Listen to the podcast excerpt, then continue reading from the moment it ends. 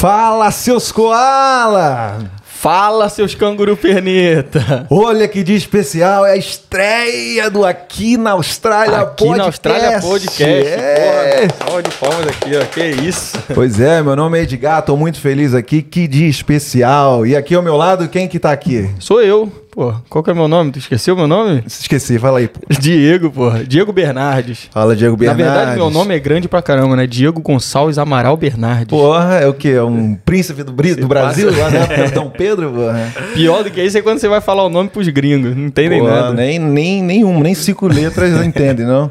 Mas é isso aí, gente. Estamos aqui no primeiro podcast, episódio 01, com um convidado muito especial.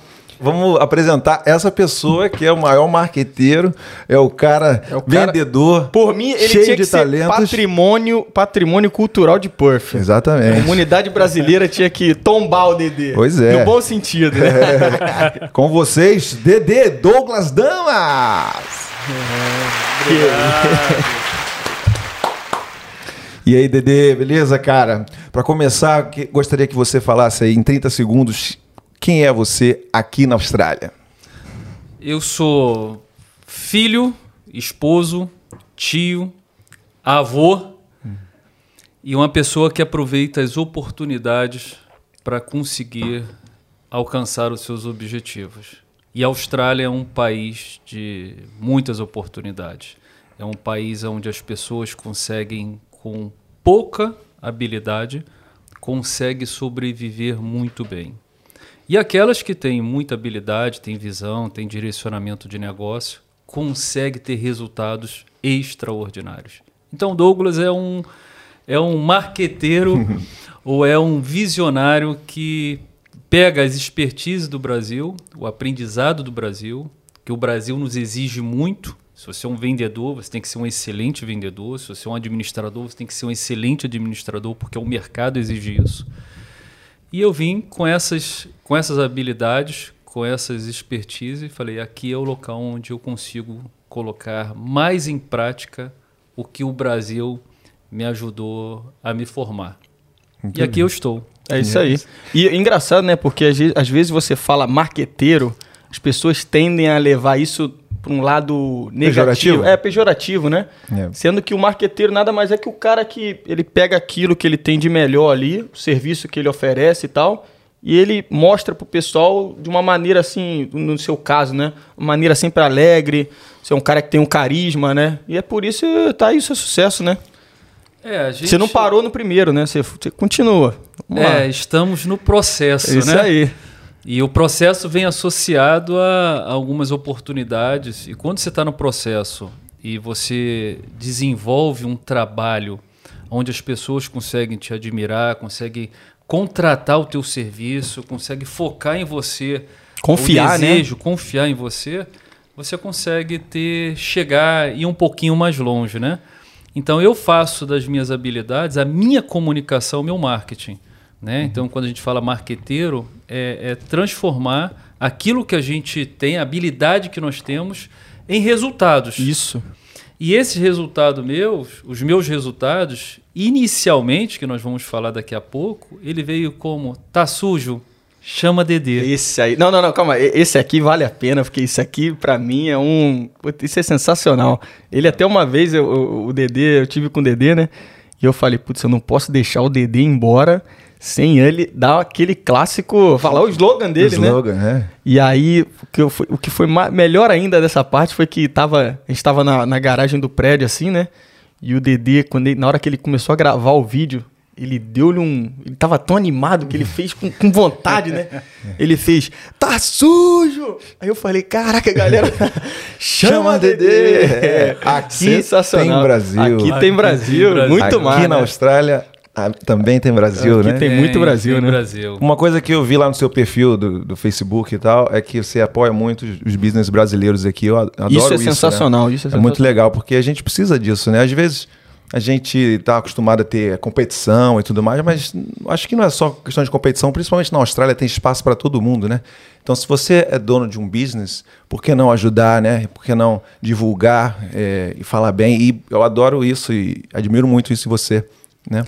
É, eu tenho a, a visão que É, já é tão difícil estar aqui, já é tão difícil você dar certo em um outro país com uma outra cultura.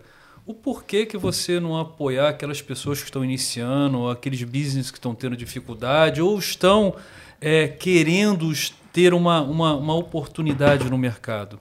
Então, quando eu faço isso, eu faço com a simples intenção de mostrar para a galera brasileira que existe um novo público, que existe um novo business, que aquele business precisa da gente estar tá indo lá e consumindo da apoio. Uhum. Porque a gente vê a comunidade asiática, caramba, eles são tão fortes. Você em cada esquina você vai e você encontra um restaurante asiático, um japonês, um kebab. Yeah. Por que, que a gente não começa a divulgar, a dar mais ênfase, Isso. apoio aos business brasileiros? Para que amanhã, quando eu abrir mais um, ou vocês abrir mais um, ou quem está nos assistindo abrir, aquela foi fala, pô, lá, ela é um business brasileiro, então dá certo, funciona, Isso. é gostoso, Isso. a galera atende bem, a galera apresenta um prato, apresenta um prato extraordinário. Por que, que a gente não faz isso? Criar então, essa imagem na cabeça das pessoas, né? É, eu não tenho preocupação. Eu, quando nós abrimos a Brasília Barbecue e logo em seguida foi o, o Rock Dreams Café, uhum. pô, eu fiz um vídeo lá dentro falando que, olha, Pô, eles estão abrindo, tá aqui gostoso. Muito legal isso, né, cara? Caraca, pão na chapa com pingada. eu vi Deus esse vídeo, céu. eu vi esse vídeo, sensacional. Eu fiquei louco. Minha mulher, às vezes nós vamos lá tomar café de manhã, comer pão na chapa com pingado. Pois é, e a gente fica órfão, né? A gente fica é órfão. Isso, falou tudo. Né? Seis anos aqui, você está oito anos. Quantos anos você está aqui? Eu tô quatro anos. Quatro anos. Aí a gente quer um, um, cafezinho, só um pão na chapa e é difícil de encontrar, né? É, de, é E a curiosidade é que aqui não é pão francês, né? É pão vietnamita, né? É, pão vietnamita, é isso aí. o, pão, o pão francês, nossa, é pão vietnamita? É, aqui se você quiser ir no mercado, tem que pedir o pão francês. Pão vietnamita, pão francês é baguete. Né? Sim, é. sim. Ah, mas eu não sabia. Eu só achava que, tipo assim, ia ter que procurar alguma coisa mais parecida. Mas o, o não, é igualzinho. É o nosso... Vietnamita ah, é igualzinho ao pão francês aí. no Brasil. Então, é, e já, já é a segunda pessoa que me fala isso. Tá? É, eu tá? já comprei, ficou idêntico. idêntico. Sensacional. É, Aí, ó, viu? Tô acabei de aprender. E a gente sente falta disso, e sentíamos é. falta disso, né? Porque lá no Brasil, a minha atividade, então, às vezes tinha ponto de encontro em café, em algum restaurante. Então era. A galera o que você fazia pra... no Brasil, Dedê? Rapaz, eu vou contar rapidamente. Comecei com 13 anos. Uhum. Meu pai era, era militar do Exército, foi transferido para comandar uma região em Minas Gerais. E lá eu deslumbrei a possibilidade de fazer pipa para vender. Hum, com uhum. 13 anos. De desculpa interromper. Família toda do Rio? Toda do Rio, nós somos do Rio. Meu pai, como era militar, e na época ainda era o regime militar. Sim, sim. Então os militares eram deslocados para comandar certas regiões. E lá eu comecei a fazer pipa para vender. E da pipa para vender, comecei a criar é, coelho para vender. Do coelho, comecei a criar é, galinha para vender. Até que chegou no porco e bezerro, aí meu pai falou: peraí, no terraço de casa isso não dá. ah, tudo isso no terraço. Tudo no terraço Gente. de casa. Até que teve um dia que o meu pai, na época, é, é, tá nativa, ele era a segunda maior autoridade da, da região. E as galinhas se soltaram do galinheiro, ficaram tudo no parapeito do, do, da casa, na via principal da cidade do interior, e pararam a cidade toda, chamaram meu pai no gabinete, pô, teve que ir lá tal. Chegou lá, as galinhas estavam tudo soltas. Então é uma história só para valorizar, mas uhum. eu comecei desde cedo. Depois eu fui, comecei a comprar Jeep para vender. É, numa época ainda com 18 anos de idade. Só aumentando o tamanho das mercadorias. Só aumentando o conhecimento no negócio, né? É, pois é. Empreendedor desde berço. Exatamente. É, Legal. É, é, querendo sobreviver, querendo ganhar o dinheiro. Nem Isso muito... gera empreendedores, Isso. né? É. mas a pois é. base tem que ter muito bem alinhada, muito bem definida. Depois eu me formei em mecânica de avião. Minha primeira formação é mecânica de avião. Trabalhei dois anos na aviação. Foi uma experiência extraordinária que eu sempre quis. Saí porque eu perdi a audição do ouvido esquerdo por muito giro de turbina, não usava protetor. É, então, dali depois eu entrei para a área comercial, fui ser gestor de, de empresas voltados na área de beleza. Uhum. Cheguei à gestão de, de indústria de cosméticos, tipo, fazer gerente regional, fui morar em Goiânia para fazer toda, toda a estrutura ah, da região legal. de Goiânia, depois fui para o norte, aí fiz o norte, centro-oeste, sudeste, E aí depois eu cheguei na direção de uma marca no Brasil, que é do grupo Alphapaf, e ali eu cheguei na Yellow como gestor principal da marca no Brasil. De lá eu vim para direto para a Austrália. Então é uma trajetória muito na área comercial, ah, na área sim, de desenvolvimento sim. de pessoas e de mercado, de business. Então desde muito cedo eu sempre tive esse feeling para venda, para desenvolvimento, para buscar oportunidades. E hoje, voltando como nós iniciamos, é, eu visualizei as oportunidades na Austrália. E tem muitas oportunidades. E as pessoas falam: Dedê, você trabalha muito, Dedê, você não para. São as oportunidades. Se você deixar passar, depois fica difícil. Então, Sim. com habilidade, com gestão, com, a, com avaliação, você, opa, dá para pegar, dá para assumir, dá para desenvolver. Então, e hoje eu tô. E você vê que a Austrália tem pouca gente, né? Então, é, às vezes tem esse, essa falta né, de serviço, né? E é, você tem um gap que você pode é, oferecer um serviço melhor e assim ninguém ninguém faz, né? Então geralmente você falou da oportunidade da Austrália, né? Então para galera que está vindo aqui, se você analisar o mercado, e se Ed, olhar direitinho, tem muita oportunidade. Eu, né? eu ia até perguntar se, se você quando você estava prestes a vir para cá, se você já começou a meio que mapear o mercado. É, como é que foi assim? a história de vir para. Por que Austrália? É, eu tenho uma enteada de 37 anos, hum. o nome dela é Carol.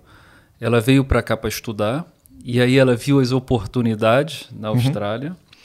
É, começou a trabalhar como todo mundo começa a trabalhar, trabalha como kit hand, trabalha sim. em restaurante, café, até que é, para você ver quando você está no processo e quando você está no processo e o processo é muito bem aplicado, cirurgicamente bem direcionado, as oportunidades acontecem para você. E ela estava nesse café, atendeu um senhor, o senhor gostou dela, perguntou qual era a habilidade dela, ela falou, ele convidou para ela trabalhar na área de marketing, ela ela sumiu a área de marketing dessa empresa e essa empresa sponsorou ela. Caramba. Caraca. E aí, olha só para você ver como que é muito bom você fazer as coisas certas, você canalizar energia, porque você não sabe quem está te vendo. Tratar e as pessoas aqui, sempre bem, né? Sempre. Isso, isso, é, isso, é, é, é o básico, né? É regra. E isso, você não sabe quem está te vendo. Mas uma coisa eu sei, que aqui existe oportunidade. E quando as pessoas olham para você e veem em você oportunidade, pela falta de material humano uhum. que aqui hoje encontra-se e por ter uma, uma população bem reduzida, essas oportunidades ela vem mais à tona com muito mais facilidade. E aí ela se tornou cidadã, casou, é, e eu tive, eu custei até para vir aqui para conhecer. Aí eu vim, gostei. Minha esposa teve uma. uma Você veio como uma, turista primeiro? Como turista. Minha esposa teve uma necessidade de se afastar do emprego, lá dos trabalhos, das atividades, veio para cá, estudou, ficou aqui, voltou. Depois nós decidimos eu largar as, as minhas atividades e buscar aqui uma oportunidade. Decisão, decisão difícil, né? Muito difícil. Porque você já vem com uma certa idade. E a facilidade, não é a facilidade, mas a oportunidade que você tem de se tornar cidadão através da sua filha, da sua enteada, isso facilitou a decisão. Hum, sim. Porque a idade já não permitia mais. Hoje eu, tô, eu faço 50 anos daqui a dois meses. Inteirão, então, hein? Inteirão. Ah, aqui tá o garoto demais, aqui é, é, um menino. Eu brinco com a galera. Aqui é um menino. Pois é. é fala, mas Dede, tu trabalha pra caramba. Quantos anos tu tem? Eu falo, cara, eu tenho 50. Não, não tem não, cara. Não parece não, Como né, assim? Cara? Trabalhando do jeito que você trabalha. São as oportunidades. Eu você é desenvolvendo aí, as oportunidades. E aí nós hoje nós estamos aqui. É, estamos você, felizes. Você teve que meio que abandonar aquela. Você estava com um trabalho legal lá, Sim. estabilizado, né? Sim. E aí você tem que fazer aquela transição, largar aquela zona de conforto, de conforto é, né? E começar praticamente do zero em outro país. Foi, foi difícil a adaptação? Tem sido difícil. Tem sido. Tem sido difícil. É um processo longo, falta, né? né? É, sente é um muita falta de, de, coisas básicas é, a gente sente tenho, falta, né? Eu tenho um pai de 80 anos. É. Eu tenho mãe de 72 anos. Eu tenho dois irmãos, tenho uma sobrinha especial que é minha paixão. A gente, para você ver como são as coisas, a gente se fala todo dia. Todo dia ela me liga. Titio, você tá bem? todo dia. Minha mãe me liga todo dia. Eu não me incomodo com isso, pelo contrário, eu fico muito feliz com isso, porque você é, as suas raízes e as suas lembranças ficam sendo alimentadas todo, Todo dia. dia. Quando você esquece isso, como meus amigos que são desde infância, a gente joga voleibol desde, desde novinho, a gente se fala toda semana, quando não todo dia. Se você deixar de alimentar isso, isso perde a força. É. Você perde aquela, aquela. A tua história ficou ali, entrou uma vírgula ali no meio da tua história. Isso. E eu preservo e prezo muito isso. Então, os meus amigos, os meus familiares, a gente tem grupo de família, de primos, a gente está sempre falando, está sempre em, comuni em comunicação, para não deixar isso esfriar.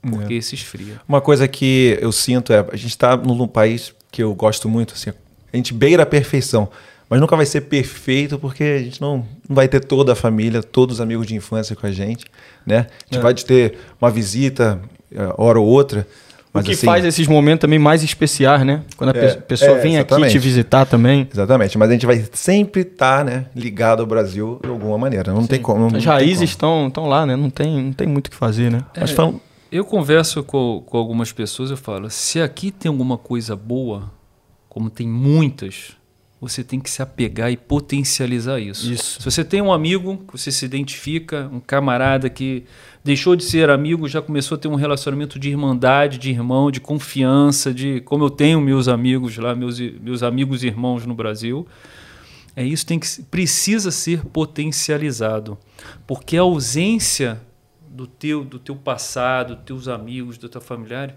isso é muito ruim, porque no momento que você está é, mental, é, é, psicologicamente abatido, mal, dá vontade de você fazer sinal, entrar dentro de um avião e ir embora.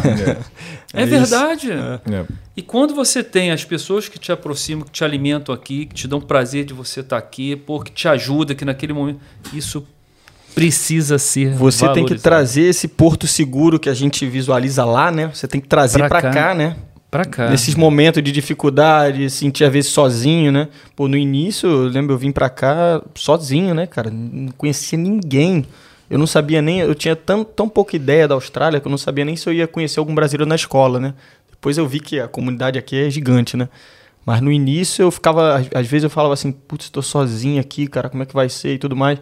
E aí, exatamente isso que você falou, quando eu ligava pra casa, meio que eu, eu falava assim, putz, eu tenho que parecer, por mais que você nem esteja tão assim forte, você tem que tentar parecer pelo menos pra eles, né? Para ver que você tá bem, você não quer deixar a família preocupada, né? Sim. Eles pensando, pô, será que tá valendo a pena e tal? Então, foi isso aí que no meu caso alimentou essa chama aí foi alimentada, né, diariamente, né? Precisa ser. Tem, tem, às vezes, tem vídeos que eu faço, cara, eu tô destruído. Eu tô destruído emocionalmente, eu tô destruído fisicamente, eu tô abalado, não tô legal.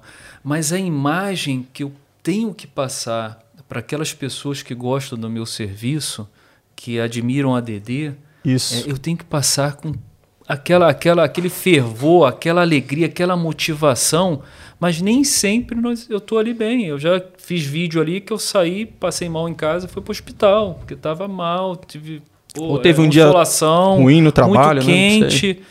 É, é, então, é, essa, é, esses pontos fortes, é, para quem está distante da sua família, do seu, do seu convívio, é muito interessante ser potencializado para você passar pelas dificuldades com menos, menos sofrimento. Eu acho que isso é um lugar comum, né? Também aconteceu comigo e, assim, pequenas coisas dão força pra gente, né? Eu também estava aqui com trabalho já na escola, estava no meu projeto de continuar aqui na Austrália, porque eu vim para cá querendo ficar para sempre já, né? Então, mas eu teve uma hora que eu falei, pô, não tenho amigo aqui, não tenho nada. E aí, uma simples conversa com uma pessoa, no meu caso, foi lá na, na minha agência, conversei com uma pessoa, falou, oh, Edgar, você tem que sempre pensar no projeto, o que que te fez vir para cá. Então, você se apega a isso, que isso vai te dar força e as coisas vão começar a acontecer. E não deu outra. Começou a, as coisas começaram a acontecer e estamos aí até hoje, né? E, ô Dede, você, quando você chegou aqui, você já tinha na tua mente, assim, eu vou fazer o possível para ficar aqui? Ou você veio com aquela, ah, se não der certo, a gente volta? Como é que foi esse início aí? É, eu vim com vontade de ficar. Até mesmo porque eu tenho muita vontade de trazer minha sobrinha para cá. Então eu falei, aqui vai ser o local onde a, ela vai ter mais qualidade de vida. né? Então eu vim realmente com o objetivo de ficar, até mesmo porque eu já tinha largado a minha função no Brasil. É, e aí você, quando você se distancia do seu ciclo de amizade, do mercado de trabalho, você fica um pouco esquecido. Uhum. É, então eu vim realmente para ficar, para fazer aqui acontecer. E não foi fácil. O, o, início não foi fácil. E posso, deixa eu fazer uma perguntinha para ele rapidinho como é, da onde que vem essa, essa, esse teu dom, assim, com esses slogans que você cria? Parece que você tem uma facilidade, o negócio fica que nem um chiclete ali. Por exemplo, essa do Aqui Tem Brasil, que é a mais nova, né? Aqui tem Brasil. Essa, você começa a ver aqui, você vê ali, aí daqui a pouco eu mesmo, hoje eu, eu falei até com a Rafa, falei, ó, Ô amor, ela ia fazer um não sei o que, eu falei assim, ah, depois eu passo lá, a gente já vai pro Ed, chega cedo lá, porque aqui tem Brasil, não sei o que. Eu falei pra ela hoje, ó. Rapaz, se todo mundo usasse as nossas comunicações tivesse aqui tem Brasil, seria mais um é, uma, uma comunicação para informar que pô, a comunidade brasileira tá forte. Porque hum. o Rock Dreams Café, aqui tem Brasil. Alice, aqui tem Brasil, sabe? É, o Boteco e tantos outros Aqui tem Brasil. Alice então... do Rio 40, né? Valeu, Rio Alice. 40. Valeu, Alice. Alice, queremos você, você aqui. aqui. É. a, a, a, Alice, com, com aqueles, aquelas guloseimas dela, Pô. traz à memória o nosso, um pedacinho do nosso do nosso Fim de semana para ver o feijão tropeiro dela. Ah, Pô, hum, rapaz, o, foi o que, que ela Coxinha.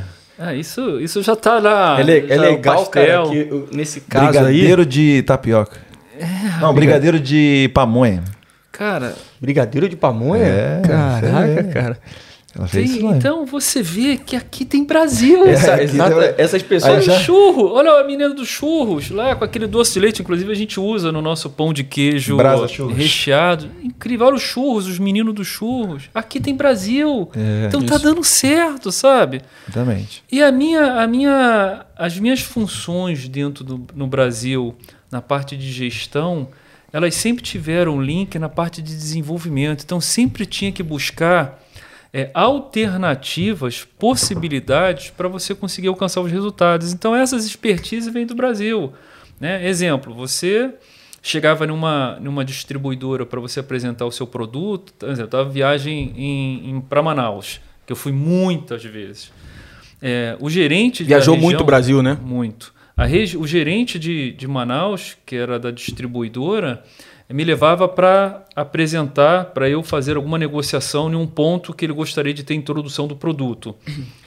É, tinha 10, 15 vendedores esperando, mais eu, mais os que vinham no, no decorrer do dia. Então isso gera a sua expertise para que o seu projeto, a sua proposta seja aceita diferente de todas as outras, Sim. com alguma vantagem, ou com um, uma, uma identificação no ponto de vendas, bonificação, treinamento, viagem, compra associada a algum prêmio. Então nós tínhamos que fazer isso. Então, os profissionais brasileiros, no modo geral, profissional, são muito bons. Verdade. São acima da média o que eu vejo são acima da média de todos que eu já, já, já vi atuando aqui na Austrália. Então, nós fomos preparados para sermos além da média. Sim, Você pega um engenheiro do Brasil, cara, é extraordinário. Profissional engenheiro, é extraordinário. Você pega um pedreiro no Brasil, profissional pedreiro, o cara cara arrasa. Chega aqui dá show. Chega aqui dá é. show, é. Não tem tempo ruim. Não tem tempo ruim. A gente tem, tem até essa, essa, essa, vontade de, além de trazer figuras como você, assim, que tem por trás, assim, não só falar de profissão, mas de história também e tudo mais. A gente também tem uma vontade de trazer pessoas aqui que possam falar das profissões aqui, né? Essa, essa mudança, né? O cara trabalhava de engenheiro do Brasil, pedreiro, é, qualquer é. coisa, né? Chegou aqui, como que foi essa adaptação? A gente tem vontade de fazer isso também, seria bastante legal, né? É, é, muito interessante porque uma mudança de vida é, o nasce, é, é a morte de uma. É, é, é, não vou botar, falar morte, mas tá adormecendo uma história Sim. e renascendo outra. E Sim, às legal. vezes essa que está renascendo, ela vem associada a muito, a muito empenho, a muita dedicação porque é uma vida nova. Um exemplo, eu, eu andava no Brasil de terno e gravata de segunda a sexta. Então, essa formação que eu tinha no Brasil de trabalho, hoje aqui eu trabalho, eu trabalho lavando carro. É. A minha função aqui é lavar carro, é higienizar carro. Olha a mudança. E para esse, esse novo renascimento existe um, exige uma doação, um comprometimento muito grande para você dar certo.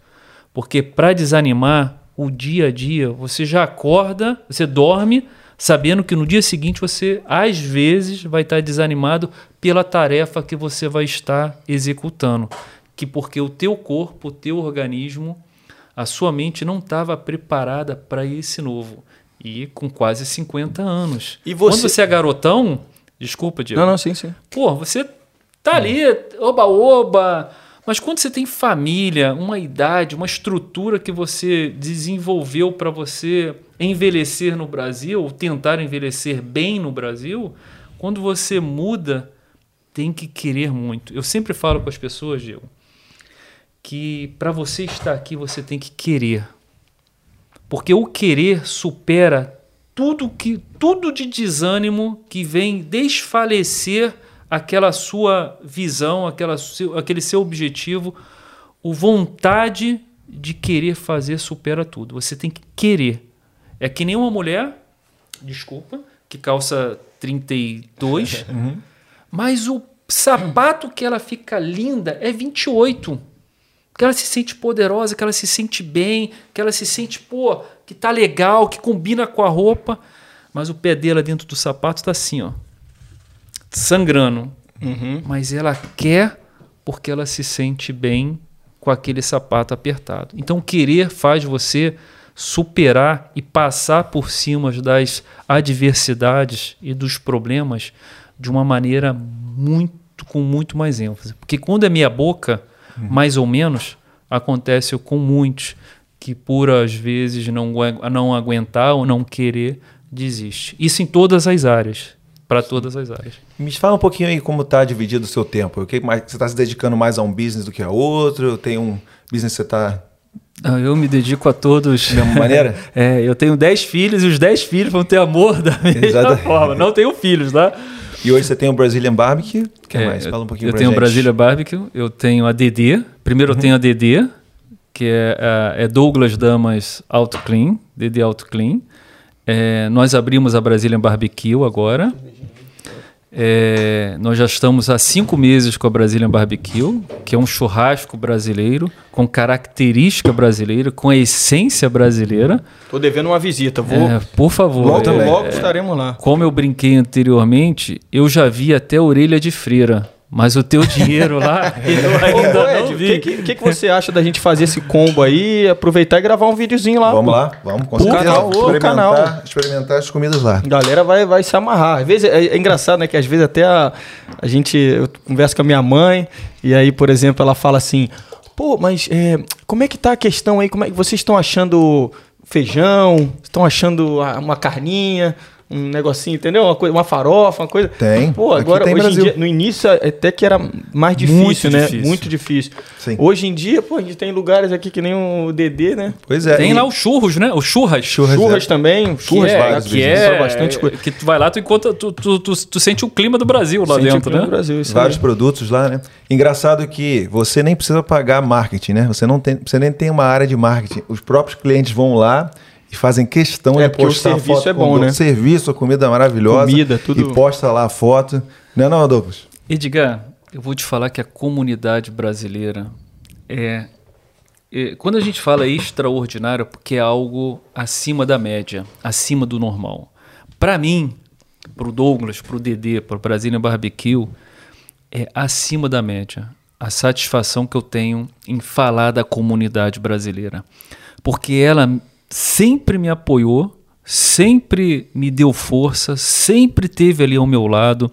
Eu brinco até, na época a gente brincava muito, falava muito eu e a Alice do Rio 40 Graus, que é, os administradores das páginas permitem que a gente até extrapole um pouco na nossa comunicação. Sim, sim, sim. E até outro dia eu estava conversando com a Alice, eu falei, é, quando a gente posta, aquela postagem por trás dela vem necessidade de venda, necessidade de pagar as contas, necessidade de ter o teu produto aceito, de você ter visibilidade. E quando os administradores permitem isso, para a gente é uma, uma, uma glória. E a comunidade brasileira, eu sempre sou muito grato à comunidade brasileira, porque eles sempre, vocês sempre apoiaram muito, não só o meu business, como todos os outros business. Ela vai lá, ela faz presença, bem falado por você, tira foto, tem satisfação de estar tá tirando foto, de de estar de, de, de, tá publicando lá. Como outro dia, eu estava tava em casa assim, Porra, alguém foi lá no Rock Drinks Café e postou pão na chapa com pingada. Eu falei, filho da mãe, isso é, isso é minha fraqueza. no dia seguinte eu falei, amor, vamos lá. Eu, falei, eu fui lá com minha esposa tomar. Então isso é muito interessante, cara. É um é. poder é. enorme essa e comunicação. Eu concordo. Isso aí é verdade. Isso que você falou é, é sensacional. Às vezes eu tô com a Rafa em casa assim e a gente vê uma foto que seja, você já bate aquele negócio e fala nossa, se não dá para ir naquele mesmo dia, dia seguinte a gente acorda já com aquilo na cabeça, Caramba. já se programa. Primeiro Vamos horário, fazer isso né? hoje. É, é, é, é interessante, é, é, interessante demais isso. Como, como a, a, o poder da propaganda, da comunicação bem feita, bem direcionada, ela consegue realmente levar o público. Assim, e é assim, orgânico, pra... né? É orgânico. Tu vê que no caso dele, eu acho que é isso que acontece, Dede. Você, de tanto você querer isso para os próximos, para os outros business, que você mesmo falou, você não vê como concorrente, né? Uhum. Eu acho que a gente até a gente está aqui no, nessa área agora de, de podcast e tal, né? E a gente tem as nossas influências, né? nossas referências, né? Que são no Brasil é o Flow, pode para alguns que já estão grandes, né? E o, o próprio pessoal do Flow, por exemplo, eles falam, quando eles começaram eles não começaram como uma coisa inovadora. Eles tinham as próprias influências dele, né? E eles mesmo falam que eles foram praticamente uma cópia, né? Dos, cara, dos gringos fazendo isso, né? E eles falam assim: eu, eu quero que o cara que está fazendo um podcast aqui, eu não quero que ele tipo, fique para baixo, fique me menor que a gente. Não, eu quero que esses caras cresçam, porque se todo mundo começar a crescer junto, esse nicho vai ficar grande e vai me ajudar também no final das contas, entendeu? E não é tipo assim, ah, o cara tem que ficar ali ou tem que ser o primeiro. É isso aí, acho que é em todas as áreas, a pessoa que vê assim só tem a ganhar com isso, né? Olha, olha os kebabs. Parece formiga. Engraçado, todo lugar no Brasil tem não é tão não é tão comum aqui assim, Aqui todo aqui lugar é... tem um kebab. Impressionante isso. E eu gostaria que todo lugar tivesse uma, um, um ponto de churrasco brasileiro. Seria sensacional. Tivesse um café brasileiro. Porque você abriria com quase certeza que daria certo. Sim. Seria mais fácil você dar certo. Quando você é novo, você apresenta algo novo, exige uma bela de uma estratégia, um bom de um direcionamento, um bom marketing, uma excelente visibilidade. Tudo tem que ser excelente. Tudo tem que ser extraordinário para você conseguir se manter no mercado ou entrar no mercado. Para se manter, existem outros processos. Para você entrar, você tem que ter toda uma energia para aquilo. As pessoas falam: não, eu quero. Não, legal, quero provar. Mas quando o negócio já está acontecendo, você não precisa, ninguém precisa provar um sim, kebab. Sim, Vai lá, sim, tá escrito é, kebab lá, faz sim. você apresentar o melhor kebab. É. Para estar tá sempre cheio, mas Isso. já já está no mercado então eu, eu acredito muito nisso. Eu gostaria muito que a comunidade, que os brasileiros, os empreendedores tivessem assim com mais energia para poder estar tá abrindo, investindo. Poxa, seria muito legal, né? O, você ir falar com um australiano, um amigo teu, australiano, um italiano, que, que seja, né? E ele fala assim, pô, falar, aqui estamos juntos aqui, pô, hoje me deu uma vontade de comer uma coxinha. É, ah, pensou um, isso? É, é, incrível, seria, isso seria incrível, né? Pular uhum. essa barreira um pouco que a gente tem de tá sem, eu tenho essa impressão, né, que quando você está trabalhando com produto brasileiro, você tem que estar tá sempre quebrando essa barreira de apresentar o produto, né? Esse, esse, exemplo do kebab é perfeito. Você não, não vai num kebab porque ou você é, tem cultura, tem costume de comer aquilo desde cedo, ou porque você conhece quem, tá, quem tem o business, ou alguma coisa. Você vai porque você já sabe mais ou menos como funciona, né? Isso aí. Isso é. Galera da noitada. Tá Nossa, gorosada. esse- aí kebab precisa de um era- kebabzinho pra né, evitar o hangover. Quantas né, vezes o kebab já não salvou dia. a gente, né? Poxa, É. nem fala. Porque é o único lugar também que ele tá, fica aberto. Fica né, aberto. Até de Duas da manhã, manhã, né? às vezes tá É, aberto. tá É, É É incrível. um nicho também. É, um, É né? incrível como eles conseguiram crescer com estrutura, com visibilidade, com tudo. Lá na, quando nós fomos, é, iniciamos o projeto de abrir o Brazilian Barbecue, o Fernando, que é o meu sócio, nós somos sócios lá no projeto, uma das nossas preocupações é do balcão para dentro é churrasco brasileiro. E eu não abro mão disso. Porque quando você quer comer um churrasco brasileiro, você tem aonde comer. Ah, quando você tem o gringo quer comer um churrasco brasileiro, ele vai saber aonde encontrar. Do balcão para fora, eles fazem o que eles quiserem. Tem gente que coloca vinagre de maçã na carne, maionese na batata, na carne, vinagre na, na batata, faz um negócio ali de louco. E eu respeito, porque o churrasco bom é aquele churrasco que aquela pessoa gosta. Perfeito. Mas dali para dentro é brasileiro. Porque se eu não é, é, é, tiver é, energia para manter isso, amanhã você não vai lá comer o Sim, churrasco perfeito. brasileiro. Você quer entregar o, o serviço ali pro cliente com aquela brasileiragem, né? É Você isso. quer entregar. E aí o que ele É faz sal é... grosso, eu tempero um pouco com sal grosso, mas é com sal grosso. O carro-chefe lá no momento é o churrasco brasileiro? É, o dentro do churrasco brasileiro, o que hoje nós temos mais é, procura é engraçado, né? É, voltando um pouquinho, quando nós fomos abrir, a gente falou, pô, vamos abrir. É café com leite, tá? É café com leite, é, porque a galera, já, a galera já fala assim, pô, o que, que é esse drink misterioso aí É, na... Você falou aí. na você Não, não, não, é café com leite. O que, que você achou da canequinha aqui, Dedê? É, ó, que incrível, mas esse café com leite aqui tá meio. Tá meio... É, e nós. A, a definição que eu queria dar era como eu criei o slogan Tá sujo, chama DD. E a nossa expertise do Brasil, eu falei, nós temos que criar algo que seja que esteja na boca ou que facilite a comunicação. Ba Brazilian Barbecue. Eu falei, não, esse nome, pô, esse nome já deve ter, alguém já deve ter usado. Porque tá na boca do gringo do mundo inteiro, fora o brasileiro, fala Brazilian Barbecue, não fala churrasco brasileiro. É. Fui lá, liguei pro Bruno, falei, não, o primeiro o Fernando mandou pro Bruno, Bruno, não, tá ok, tá liberado, registrou. A, a empresa, mas não registrou o nome. Quando eu eu conversando com um colega, o colega, pô, vou ver se esse nome tá registrado. Eu falei, Bruno, aconteceu isso agora. Por favor, veja se esse nome nós registramos ele na abertura da empresa. Não, Douglas, não tá não. Eu falei, então Pegou. registra na hora. Agarra agora nome. aí, não dá mole Por não. favor. É, e aí começou. E aí a gente teve também, eu tive a, a- a felicidade de criar os nomes dos combos com o nome das regiões lá dos bairros do Brasil, que é do, do Rio de, que é o Rio de Janeiro, que é Ipanema, que é Copacabana. Então isso ajudou muito, porque o mundo inteiro conhece Copacabana, o mundo Exatamente, inteiro conhece sim, Rio sim. de Janeiro. Pelo menos já ouviram falar é, aonde fica e a popularidade da região. E os combos. Né? Então, combo, voltando à sua pergunta, que mais sai hoje é o Rio de Janeiro. Que seria? O Rio de Janeiro ele vem acompanhado de batata frita, batata frita.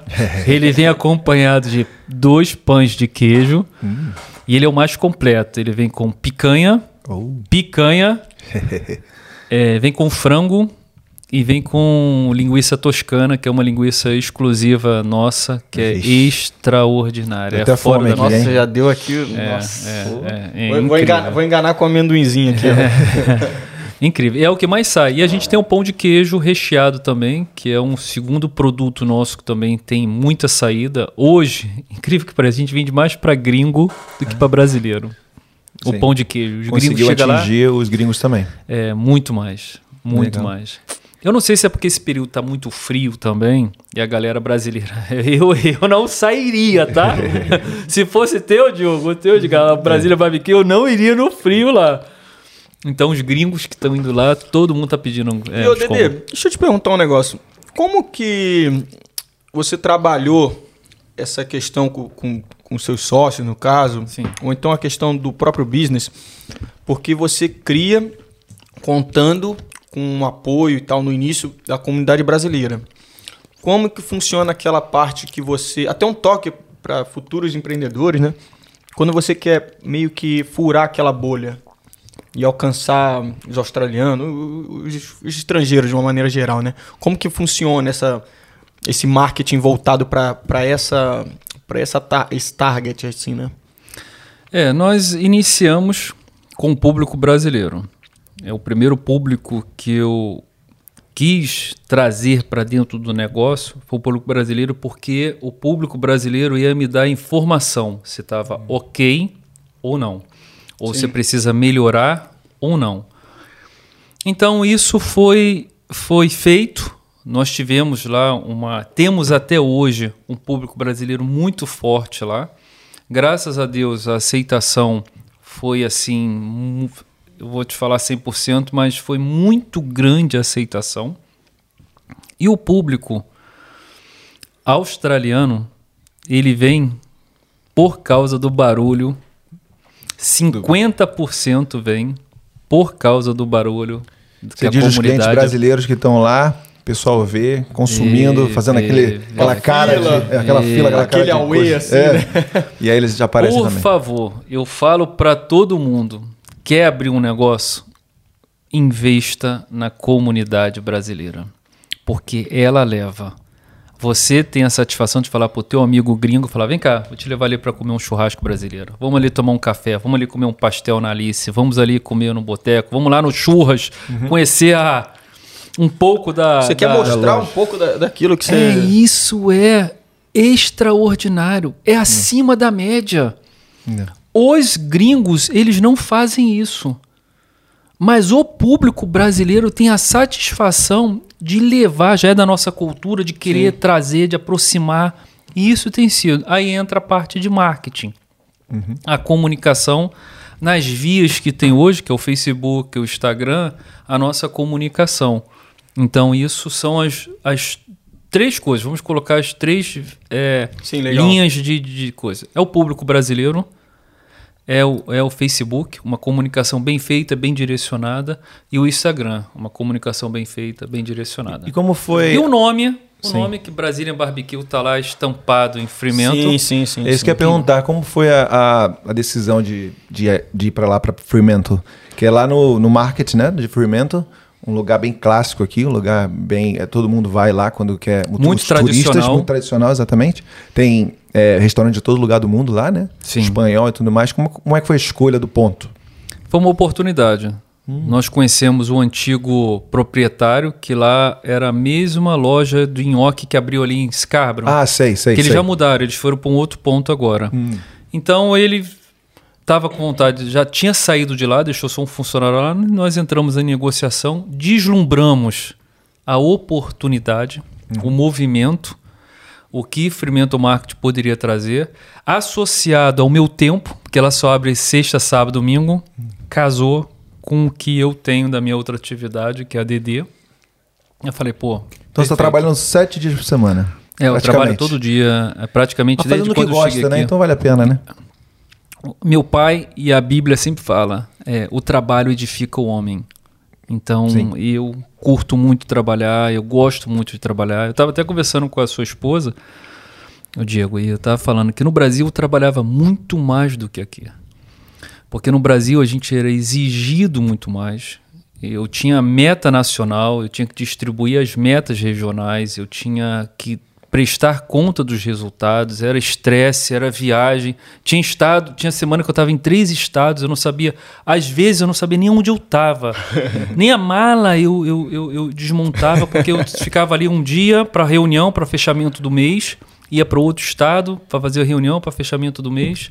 Então eu não tinha. Esse é o lado ruim, entre aspas, né? De ter tanta gente boa no Brasil, né? Porque a competição é, enorme, você tem que... transforma ma- né? pessoas em profissionais. Quem quer É. ser transformado é- é- vai ser transformado Uhum. em profissionais extraordinários. Extraordinários, então, pois é. E você, como é que é a facilidade? Como é que foi a facilidade de abrir o um negócio aqui? Você tem, você tinha negócio Isso no Brasil? Isso curiosidade também. Né, você falou dos seus negócios quando você era mais novo, mas você chegou a abrir um negócio quando tá com mais idade? Como é que Sim, é a facilidade tive em comparação aqui na Austrália e lá no Brasil? Burocracia, Burocracia e né? Coisas. Ai, ai. é, Choque não- de realidade, né? Eu sei a resposta, mas eu queria é, ouvir da sua boca, ine- entendeu? é inexistente. É, no Brasil é um problema seríssimo você conseguir abrir um negócio, Sim. conseguir manter o negócio. É muito difícil. Eu tive um negócio no Brasil, eu tive uma loja de informática. Burocracia espanta, né, empreendedor? né? Espanta tudo, fiscalização, fiscal, dinheiro que os caras querem para manter, porque os caras chegam, os fiscais chegam na tua empresa, a tua pia, tua pia de lavar a mão dentro do banheiro está 5 centímetros abaixo do padrão que a regra diz, o cara fala, olha, não encontrei nada na tua empresa, tua empresa está certíssima, teu documento está muito bom, mas a sua pia tá ruim. Infelizmente, eu vou ter que autuar você, te dar um Deus. prazo para você fazer. Então, essas são. Isso, isso existe, isso é verdade. E aí a gente vê, vem para cá e vê a facilidade de você abrir. Porque as pessoas aqui confiam em você, confiam no seu documento, confiam na sua. Na, na informação que você está passando. E aí você apresenta as informações, as documentações, abre seu, seu ABN, ABN. abrindo online. online. Isso aí. que você pode receber pelo Tax File Number, que é tipo o CPF daqui, e você pode também fazer o seu ABN, é que você vai receber como seu negócio. É isso que a gente está falando aqui. É, o Douglas abriu o ABN dele, e aí começou o business, é tudo feito online. Parece que o né? governo aqui tem uma predisposição em ajudar. É, o que é certo, né? O que É, deveria que- ser, o que porque deveria ser. gera emprego, né? Exatamente. gera renda. Pô, eu vi uma entrevista, hein, Dedê? Eu vi a entrevista do Luciano? do dono do Luciano Hang, dono da Avan, no, no Flow, no podcast, né? E ele falava que para conseguir o como é que chama o Alvará. alvará, para conseguir o alvará para abrir uma loja no Rio Grande do Sul, ele demorou, ele, consegui, ele conseguiu após 22 anos. É, é, é inacreditável, cara. 22 anos. E o tanto de, de emprego que ele mencionou de lá. de- né? até o- aí ele falou, até se você for levar pro lado de imposto que eu deixei de pagar pro próprio governo, é. eles saíram perdendo. É, então isso aí é um... É, um, é algo que a gente não consegue entender o porquê que a, a- existe essa. É, se A gente entrar até na consegue política, entender, é, né? Quer dizer, ele sabe- até sabe por quê, né? É, é Mas- até é, é, é, é, muito complicado, né? Complicado demais. Né? Um, Complicado. um assunto que deixa a gente até chateado, mas... Muito, porque você está aqui e você vê a facilidade que é. O governo quer, bem colocado por você, diga, que você cresça, que você empregue, que você gere recurso, que você gere oportunidade de trabalho, que você gere riqueza para o Estado. Vai refletir na sociedade, né? É isso. Da mesma forma como eu quero, e eu acredito que vocês e muita gente quer, que, o, que os business brasileiros dê certo, abram, abram, abram, abram. Para isso, para o nome, para a gente ser um- um- uma, uma cultura forte. E o governo, da mesma forma, o governo quer ser forte porque ele quer apoiar os business, a abertura de business. E lá no Brasil a gente tem toda uma, uma engrenagem que não, não anda, teu, não gira ao teu favor. E aí, já que você tocou nesse assunto, como é que tá os planos de expansão aí, no momento? Rapaz. Olha, Você eu. pensa em expandir? Você, tá Sim. feliz no momento como tá? Tá não, satisfeito? jamais, jamais, ja- jamais ficaria feliz. Fico feliz com os resultados, mas é, Nunca é o opor- suficiente. É, nunca, nunca são suficientes porque você quer Se crescer. para agregar, né? para agregar, você quer trazer um modelo novo de negócio. Eu quero trazer um ambiente de churrasco novo, um modelo novo que aqui na Austrália ainda não tem.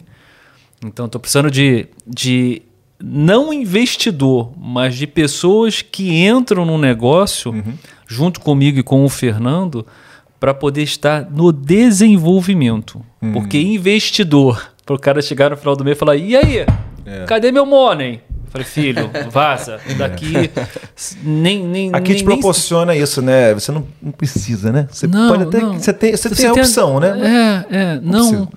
Não é Vai por com as aí. próprias pernas. Porque Não você, é quer- você aí. prefere mais parceria Sim, do que um próprio porque é o investidor. que eu acredito. Sim. Eu acredito em pessoas diferenciadas, com visão, com propósito, com garra, para desenvolver. E aí, quando você entra no negócio, você entende como funciona. Sim. Você está ali identificando as oportunidades, o que precisa melhorar.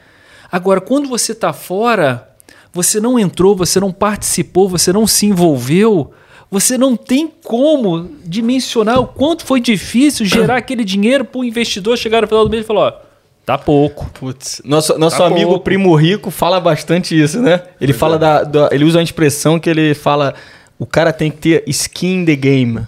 Se o cara não tá com um negócio ali, ó, ele não. Não, não, não. Botar a própria pele, né? Isso aí. E aqui, com a dificuldade que você tem hoje de mão de obra, você fica mais difícil ainda. Então fica mais difícil você conseguir dar um passo.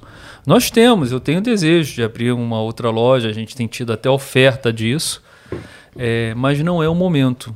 Né? A gente hoje a gente adquiriu é, toda a operação comercial da, da X-Bar, que é o pão de queijo nosso aqui. O melhor pão de queijo que eu já comi. Ai, eu vou falar, não, não tô exagerando, não. Não, Não, tô não. exagerando. Eu não quero. Tá certíssimo. não quero é, É, tipo, sim, fazer sim, só sim. um, né, uma propaganda aqui enganosa. Não é. É muito bom. É melhor do que do Brasil. Que eu, que eu, que eu já provei. Na meu caso, eu, gosto muito. Ó, salivei agora, só em você falar. Meu amigo, é muito bom. Muito Bom bom. Parabéns aí. Parabéns. É, é, é um pão de queijo maravilhoso. Pra você ver, né, rapaz? O, o Luiz, ele, brasileiro, trouxe a cultura nossa para um outro país com um investimento altíssimo, com uma energia enorme que ele teve que depositar para produzir o Lu- pão de queijo para hoje a gente poder tomar um café à noite.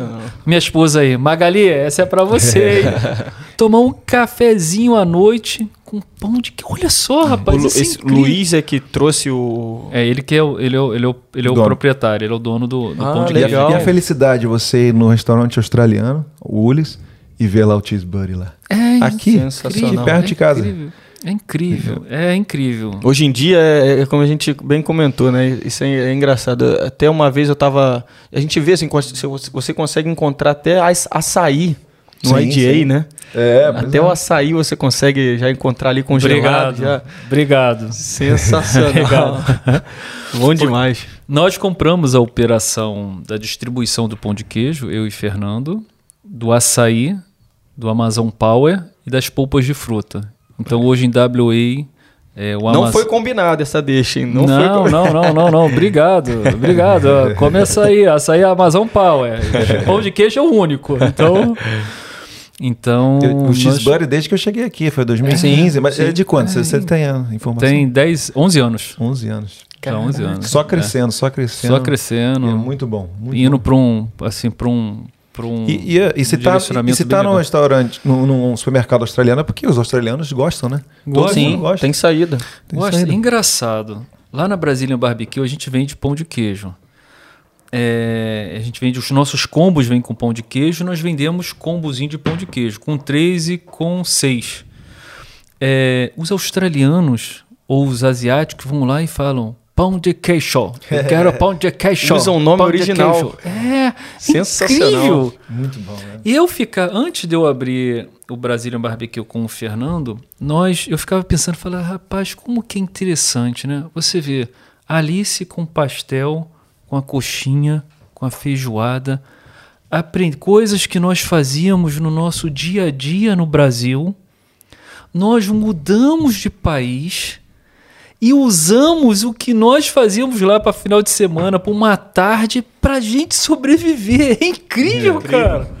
Se você parar para pensar, você fala assim: meu Deus, nós devíamos não ter nos preparado muito mais para vir para um, pra uma mudança de um, pra um outro país. Soubesse disso, né? né? Ué, eu tinha aprendido a fazer bolinho, como fala, gente, ó, bolinho de aipim e caldo de cana, por favor. Poxa, batata baroa, pessoal. Oh, meu Deus. Caldo do céu. de cana. Meu Deus do Ca- céu. Catupelê. É, aí, aí seria uma. Aí, aí, aí já é Ah, a demais. gente chega lá. Chega, vamos chegar. Me diz aí uma curiosidade aí do que aconteceu na sua vida aqui na Austrália, que você marcante aí, que você pode dizer pra gente. Eu com três meses de Austrália, eu estava assim bem bem triste porque eu não estava conseguindo me desenvolver, é, trabalho, do processo de, de, de, de quando eu cheguei a três meses. E eu decidi, eu falei assim, não, vou voltar, não, não vou ficar. Parece que tem um, período, né, que a gente sofre, de maturação. Né? Maturação, exatamente. Que Acho você, que foi três você meses precisa estar tá com pessoas para te ajudar, porque às vezes você no momento emocional abalado, triste, você pode jogar tudo por alto. E aí eu falei assim, fui, a gente estava morando é, ali em North Beach, e eu falei assim, fui pro quarto, falei assim, Deus, me ajuda. Eu não tô aguentando. Não tá não não não tô conseguindo suportar, tá sendo muito tá, tá muito difícil esse período. Já tenho uma certa idade. E aí eu falei assim, vou fazer higienização de carro de interior de carro. Comentei com todo mundo que você possa imaginar, que eu conhecia ali naquela. Todo mundo falou: não, aqui ninguém faz isso não. Carro é muito barato. Ninguém limpa assento de carro, nego joga fora, dá. E na época aí nego vende carro por um dólar, né? Dá para você pagar a licença. Eu falei, tá bom. Fiz uma comunicação, fui fazer o meu primeiro carro com um balde, uma escova, sabão em pó e um vacunzinho que eu comprei. Demorei seis horas para fazer. Puts. Minha primeira postagem. Deus é, Deus escuta, Deus ouve a gente.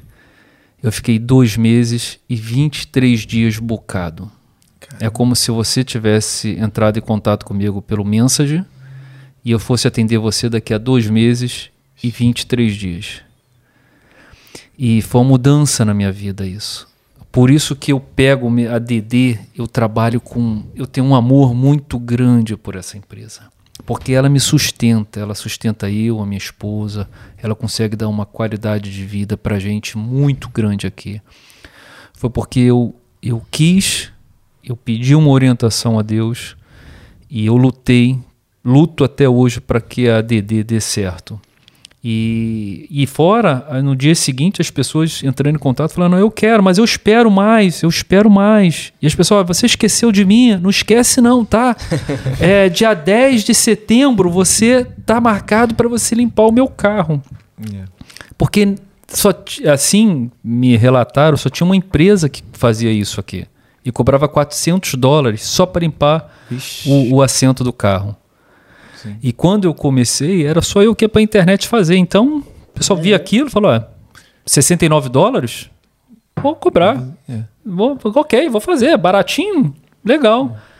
E aí foi crescendo, Isso é foi uma, crescendo. Uma ótima mensagem, né, para a galera que está escutando a gente, porque às vezes a gente tem um sonho mas a gente vai perguntar para alguém e às vezes essa pessoa faz um comentário, não é com maldade, né? Mas acaba desanimando, né? No, no seu caso você falou que a pessoa falou, ah, não, não vai dar certo, ou não tem esse nicho aqui. Você persistiu, você falou, não, tem, tem esse isso, espaço aqui, isso. vamos continuar. E foi isso, né? Deu certo. Edgar, e aí é que entra as nossas expertise. Eu associei, eu quero, vou voltar, eu associei o meu pedido a Deus, eu associei o eu quero e associei o meu pedido a Deus, o eu quero, uma estratégia de marketing. Que as pessoas não faziam isso. Eu associei o antes e o depois, coloquei um preço sugestivo, porque já que ninguém fazia, que ninguém tinha esse conceito de limpar carro interno, higienizar banco, eu falei, se eu jogar o preço lá em cima, ninguém vai querer mesmo. Então eu associei um preço justo que fizesse a pessoa, ah, Baratinho, pô. 69 dólares. Né? Eu até brinco que eu, eu que lancei o, o 9, né? 69, 49. tá? Hoje todo mundo faz o 9 aí, né? Ai, ai. É, brincadeira. Mas, e aí eu comecei, e aí eu fui melhorando. Comprei um carrinho, adesivei coisas que as pessoas não faziam, não investiam dinheiro em adesivamento de carro. Eu adesivei, comprei equipamentos, fui melhorando, fui investindo Hoje eu tenho equipamentos caríssimos, Hoje eu tenho equipamentos que me ajudam muito no resultado final. Eu tenho produtos que me ajudam muito na entrega do resultado final. Então, hoje eu tenho um bom carro, tenho uma van completa. Hoje eu faço carpete, galera, carpete, por favor. É, eu brinco... outro business que se lançou, né? Ou faz parte da DD? Não, faz parte da DD. Ah, tá. É carpete. É, eu falo com o pessoal, eu não faço limpeza, eu faço higienização. Uhum. Os meus produtos são a base de higienização. Uhum. Então, qualquer. Se é carpete, é higienização. Se é assento, sofá, é higienização. Se é assento de carro, é, colchão, é higienização. E o Dede, interessante, né? Aqui na Austrália, a gente tem a impressão que as pessoas que têm o carro, elas têm uma visão do carro não é totalmente diferente do Brasil. No Brasil você tem um carro, você é um sonho, como, né? é um sonho, como um patrimônio, né? Aqui é, é aqui essa impressão aqui que é, é totalmente diferente, descartável. É descartável. E incrível. Eu já peguei carro, gente, com dias, né mesmo não, dias de uso. Eu entrei dentro do carro, eu falei assim, cara, não é possível. Esse carro tem dias de uso. O cara falou que acabou de comprar o carro, mas todo sujo, sujo. de obra, que eles entram com aquelas botas sujas, roupa suja, senta no banco, eles não estão nem aí. É. Porque, bem falado por você, Diogo, o carro aqui é um, no Brasil é um patrimônio. Você, você não tem nem onde morar, mas você tem um carro é. caríssimo, porque carro é caro. Aqui é muito barato. E isso tem uma história. Os bisavós eram assim, pegava carro, tal, neto entrava carro todo sujo, tal, o, o filho entrou dentro do carro todo sujo, o, filho, o neto entrava, o bisneto entrava e hoje as pessoas entram, botam o filho lá dentro com o carro todo sujo, sujo o carro todo, não nem aí. Porque eu digo para todo mundo, escutem bem, vocês aí, escutem bem, eu amo cachorro, criança e carro sujo. Isso é, isso me motiva. Por favor, tenham um cachorro, façam muitas crianças e deixem o carro sujo. Porque tá sujo. Chama Dedê. É isso. Então, vamos dar uma, a gente fala barato, né? Aí, mas Sei lá, o pessoal no Brasil não tem ideia do quão barato, né? É. Então vou falar no meu caso, meu primeiro carro foi 450 dólares. 600, mas 150 foi o registro. Então eu paguei 450 dólares pelo meu carro. Um carro 2002, 310 mil quilômetros rodados, mas que funcionava perfeitamente, porque graças a Deus nós temos uma estrada, né? É, um tapete incrível, não tem um buraco, então a, pessoa, a gente usa, usa, usa, usa, usa. Se fizer a manutenção dura pra caramba, né? É, eu, eu comprei um, um Astra Dois, meu primeiro carro aqui foi um Astra 2006, se eu não me engano. 129 mil quilômetros. Ué, 119 tá bom, ou 129. Pô, Novo. Tá bom demais. Paguei. Novo. O paguei foi... mil, é. paguei 1.900. Mil... 1900. Playboy, Playboy, Playboy, Playboy. Caraca, essa... é, até pra galera aí, se quiser que a gente faça um videozinho sobre, sobre carro, carro né? Preço é. de carro, né? Tem muita gente que acho que tem essa curiosidade de saber, né? Pois a gente é. fala, mas a pessoa não acredita, não, né? Não acredita. Você não compra acredito. um carro bom hoje em dia Hoje em dia tá um pouco mais caro. Acho que o pessoal, é. sei lá o que aconteceu. Teve um boom aí nesse acho mercado, teve um boom né? nesse mercado. Pablão, Pablão, queremos você Pablo, aqui. Pablo. Nosso Pablo é Pablo. canhado, Pablo é canhado, mas ele vem. Não, Pablão tem papo a vida inteira esse cara aí. Então, o cara é aí, é chileno, pô, sabia chileno, disso? É, pô. Fala, Não, dono, O, o, o dono lá da 3MT, né? O Pablo também é chileno, você sabia disso? Não. O Pablo nasceu no Chile, não é essa história? Eu não sei se ele nasceu no Chile mas ele fala muito ele, é- bem. Ele tem a ele é família é chilena. Né, tem então, a família é chilena e fala é... fluentemente é, espanhol, né? Vi ele falando no telefone lá no futebol. Vai confirmar isso aí com ele. E o cara, pô, entendeu? Mas não sei se ele é chileno. Mas... Eu acho que sim. Eu vou lá amanhã, porque eu tenho que fazer cara, um né? carro. Ele. ele. é estranhozinho, tá? Mistura de. como é que é? Um indígena americano com chileno, mexicano e brasileiro. É, é campeão, é campeão. Ele, eu faço muito serviço lá para eles. Eles sempre me passam muito serviço. Eu que faço essa higienização lá. E, Dede, deixa eu, eu fiquei curioso aqui. Tem algum carro, alguma situação que você chegou e você olhou assim, você falou, eu não ac... conta pra gente aí uma história que você olhou assim, você falou, eu não acredito que esse carro tá tem. Como isso veio parar? Isso, como isso, isso veio parar aqui é, dentro? É, isso, isso tem. Tô, tô curioso para saber isso. Tem um, assim que eu comecei, aí teve minha uma amiga nossa que um casal de amigos que me indicaram para fazer um serviço para uns amigos deles, que é a Karina e o Billy. E eu chegando lá, olha que interessante, né? Eu não falo, não falava, falava menos inglês do que eu falo hoje, então eu não falava nada. Nada mesmo. E chegando lá, para você ver como não falava nada. Chegando lá, o, o rapaz falou: "Não, faz isso, tá, pá, pá. Eu fui, fui fazer o carro. Daqui a pouco dele da, da filha dele. Daqui a pouco o telefone toca, a Karina. Dedê, tá tudo bem? Eu falei, tá, já fiz o carro já aqui dele já aqui e tal, já lavei por dentro fora. Então, o carro dele era para fazer só por dentro. Você fez por dentro por fora. E o carro da filha era só por fora. Você fez por dentro. Mas é porque inside é dentro, outside é Então, meu irmão. Se confundiu no jogo de palavras. Eu, eu queria era fazer o serviço aí com o meu dinheirinho lá, entregar o melhor serviço e, e, era carro de obra, então não tinha por que lavar por fora o carro dele, porque ele era barro, equipamento. Eu deixei o carro, cara, num brinco um do brinco. caramba. E você vê que a pessoa é muito honesta, né? Foi falar com você. É, ela, ele ligou sobre... para ela falou: Karina, acho que ele entendeu tudo errado, porque ele fez tudo errado. Tudo que não era para fazer, Nossa. ele fez. ai, ai, ai. E o segundo caso, tem alguns dias agora, há pouco tempo, eu cheguei na cliente, olha que eu pego o carro muito ruim, cara. Acho que nego estraga o carro por dentro para falar assim: não, não, tem um DD aí, não tem importância não. Chama ele que ele, que ele faz. Quando eu abri a porta do carro dessa senhora, eu falei: senhora, é, não tenho condições de fazer, não. eu nunca aconteceu isso. Imagina, hein, pra você ver como é que tava a situação. Nunca. Eu falei, olha, desculpa, mas eu não tenho como fazer o carro da senhora. Ela, por favor, please, please. Eu falei, não, não tenho como. Ela falou, olha, você, você, você cobra mais caro para fazer? Eu falei, olha, eu vou gastar aqui quase o dia inteiro para fazer o carro da senhora. Tá muito, tá muito sujo. Ela falou, ah, quanto você cobra? Eu fui e dei um valor. Aí ela, então tá bom. Quando eu fiz o carro, chamei ela, ela abriu a porta, começou a chorar. Era uma Caramba. senhora, deve ter uns 70 para 80 anos. Ela, ai, Obrigado, porque tem cinco anos que ninguém entra dentro do meu carro. Minhas filhas, minhas netas, minhas vizinhas, ninguém entra dentro do meu carro. Nossa. E, e me cobraram mil dólares para fazer o carro. Eu falei, senhorinha, senhorinha. E eu Mas cobrei um 200 você comprava dólares. novo, né? Eu cobrei 200 dólares dela para fazer o carro dela. Bicho, Caraca.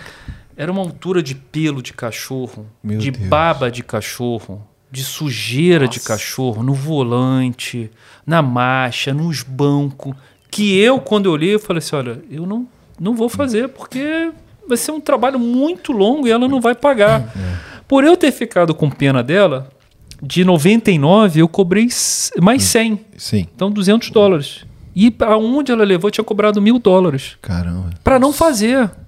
A pessoa que cobra mil dólares por um carro ah, dele, é, pra não, não fazer, não cara, para falar assim, ó, tudo bem, vai pagar, vai, deixa o carro aí que eu vou fazer daqui a pouco. O carro tava, meu irmão, mas um é. cheiro, um cheiro, eu tive que desinfetar, usar antibactericida, eu gastei um tempo danado.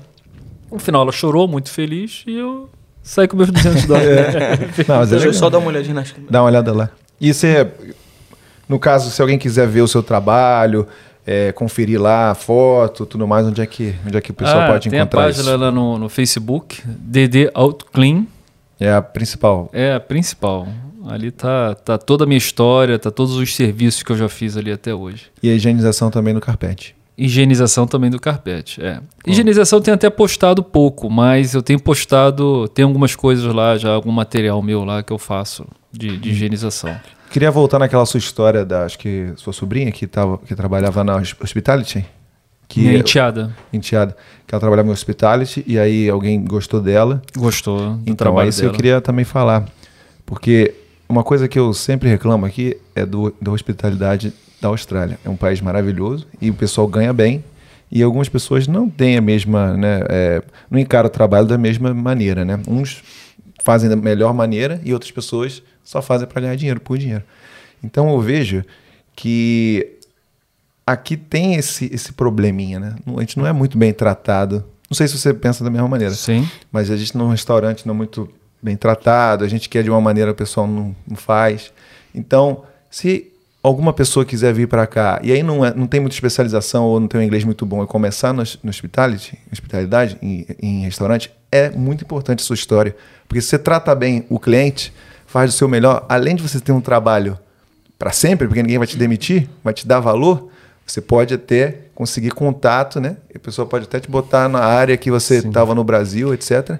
Porque temos esse problema na Austrália, apesar de ser um país maravilhoso, ter muitas coisas positivas. Edgar tem trauma disso aí. Tem muito trauma, tem várias histórias. Sim, Então, somos, somos dois, somos três então. Porque é, eu me sinto, às vezes, desrespeitado, assim, porque o pessoal não faz questão alguma de ter você lá como cliente, né? Eu falo, eu, eu converso com algumas pessoas que às vezes param comigo, me ligam ou entram em contato, e pô, tô precisando de uma dica, tal, o que que eu faço? O que que você acha que eu devo fazer? E eu trabalho em restaurante e falei, se entrega. Faz um pouquinho a mais. Porque ninguém faz o pouquinho nem o mais. As pessoas estão ali só para ganhar o seu dinheiro, dar o horário e ir embora. Quando você faz o seu pouquinho a mais, quando você se dedica um pouquinho a mais, você começa a se distanciar Da, da, média. média. da galera. Deixa de ser medíocre e ser um, é um E aí, especial. quando tiver a oportunidade, vai ser para você que você vai buscar. Porque o teu sorriso é um sorriso É diferente. que a gente não tá falando de lamber o sapato Não, não, do cliente, não, nada. é o sorriso, né? Não, não, não. O teu sorriso é diferente. O seu bom dia é diferente. O seu boa tarde é diferente. O seu volte sempre. Um prazer enorme ter o senhor aqui. Onde você já escutou isso aqui? N- Nunca. Nunca. Porque nós entramos num vício, num ciclo de trabalho, ganha, paga, ganha, paga, vou embora, ganho, pago, vou embora. E a gente deixa de trabalhar, de colocar em prática as nossas expertises, o nosso talento, o nosso dom que o brasileiro tem. E isso eu falo para as pessoas que trabalham na cozinha, que trabalham lá dentro. Cara, às vezes é muito difícil porque o chefe é chato, porque não vale a pena. Mas quando você faz um pouquinho a mais, você começa a gerar oportunidades de você conseguir alguma coisa diferente do que todo mundo não conseguiu. Exatamente. Então eu acredito muito nisso, muito. E nós às vezes deixamos de colocar em prática essa nossa habilidade. Eu vejo alguns brasileiros, porque o ritmo é muito grande, mas precisamos nos atentar e ver, opa, peraí. Eu vejo pela Carol Menteada. O dono da empresa buscou ela lá dentro do café, porque ela atendeu muito bem. Porque ela deu um sorriso, ela teve a satisfação de atender aquele cliente, que ele percebeu algo nela diferente, que nenhuma outra despertou interesse e falou assim: vem cá, por que você não vai para nossa empresa? É. E lá ela foi sponsorada. E- Olha só! E aqui tem um debate, né? Deba- Edgar, só um minuto. Pelo um simples bom dia, boa tarde, boa noite, diferente do que ele tinha escutado, aquele empresário tinha escutado Sim. ao longo da vida dele. Exatamente. Sim, E tem esse, tem esse debate, porque a Austrália paga muito bem, né? A hora trabalhada é maravilhosa. Se você fizer a conversão para real, então, se você quiser vir para cá só para fazer um dinheiro e voltar, entendeu? É muito bom. Mas tem esse debate. É, é o ideal você ganhar a, hora trabalhada tão alta ou seria melhor ter um salário menor e dar tips, como se fosse é, gorjeta, como se fosse nos Estados Unidos, né? É uma coisa a se pensar, né? O que, que você acha? Seria- Gorjeta lá é bem. é, porque lá o, salário é menor, né? Mas aí o pessoal ganha muito mais na gorjeta. Aí o pessoal se sente é, mais é, na, na Sim, obrigação sim, de sim, tratar melhor o cliente, né? Para você conseguir gorjeta e ganhar mais. né? Entendi a relação. Aqui não tem gorjeta, para quem não sabe. Só tem a gorjeta se você né, for um excelente, assim, o cara, ah, ou Por você exemplo- é tão bom, você, você tem uma. No restaurante onde eu trabalho, Tem as uma- pessoas, é comum as pessoas deixarem a gorjeta num, Um potinho pra todo mundo. Quando sai, e eles depois fazem o. Então, é. fogo, porque às vezes é injusto, né? Porque você é bom, mas aí os outros não são tão bons. E a pessoa tem que dividir. Enfim, é um debate a se. É uma É, coisa a se eu- pensar, né? O que eu vejo é que a cultura da Austrália não sinaliza muito bem para a parte de gorjeta. Uhum. Porque ela já canaliza pelo pagamento, um bom pagamento. Pra todo mundo, todo, todo mundo, mundo. ali. Isso. O que deveria ser uma sensibilidade seria o, o cliente se sentir tão feliz, tão satisfeito e ele dar uma gorjeta. Mas até a gorjeta aqui é um pouco diferente do que você Tem que paga no dividir. caixa. É. Sim, sim, sim, sim. Você não paga na mesa. É. Porque se você pagasse na mesa, eu acredito, sabe? Eu não, eu não tenho, não posso me ent- entrar nesse assunto com muita profundidade. Você ali seria, pô, aqui, ó, toma aqui, ó. 10 É, se a pessoa aceitar, o, res- o resto do, do staff e dos outros membros vão ficar com ciúme, vão ficar chateados. Uma né? vez eu fui num restaurante. Mas, mas os bons profissionais, o né? excelente sorriso, o extraordinário bom dia, é, muito bom você é, recompensar, porque Exatamente. você não encontra isso. Aqui você não Eu encontra. concordo. Concordo. Sim, sim, sim.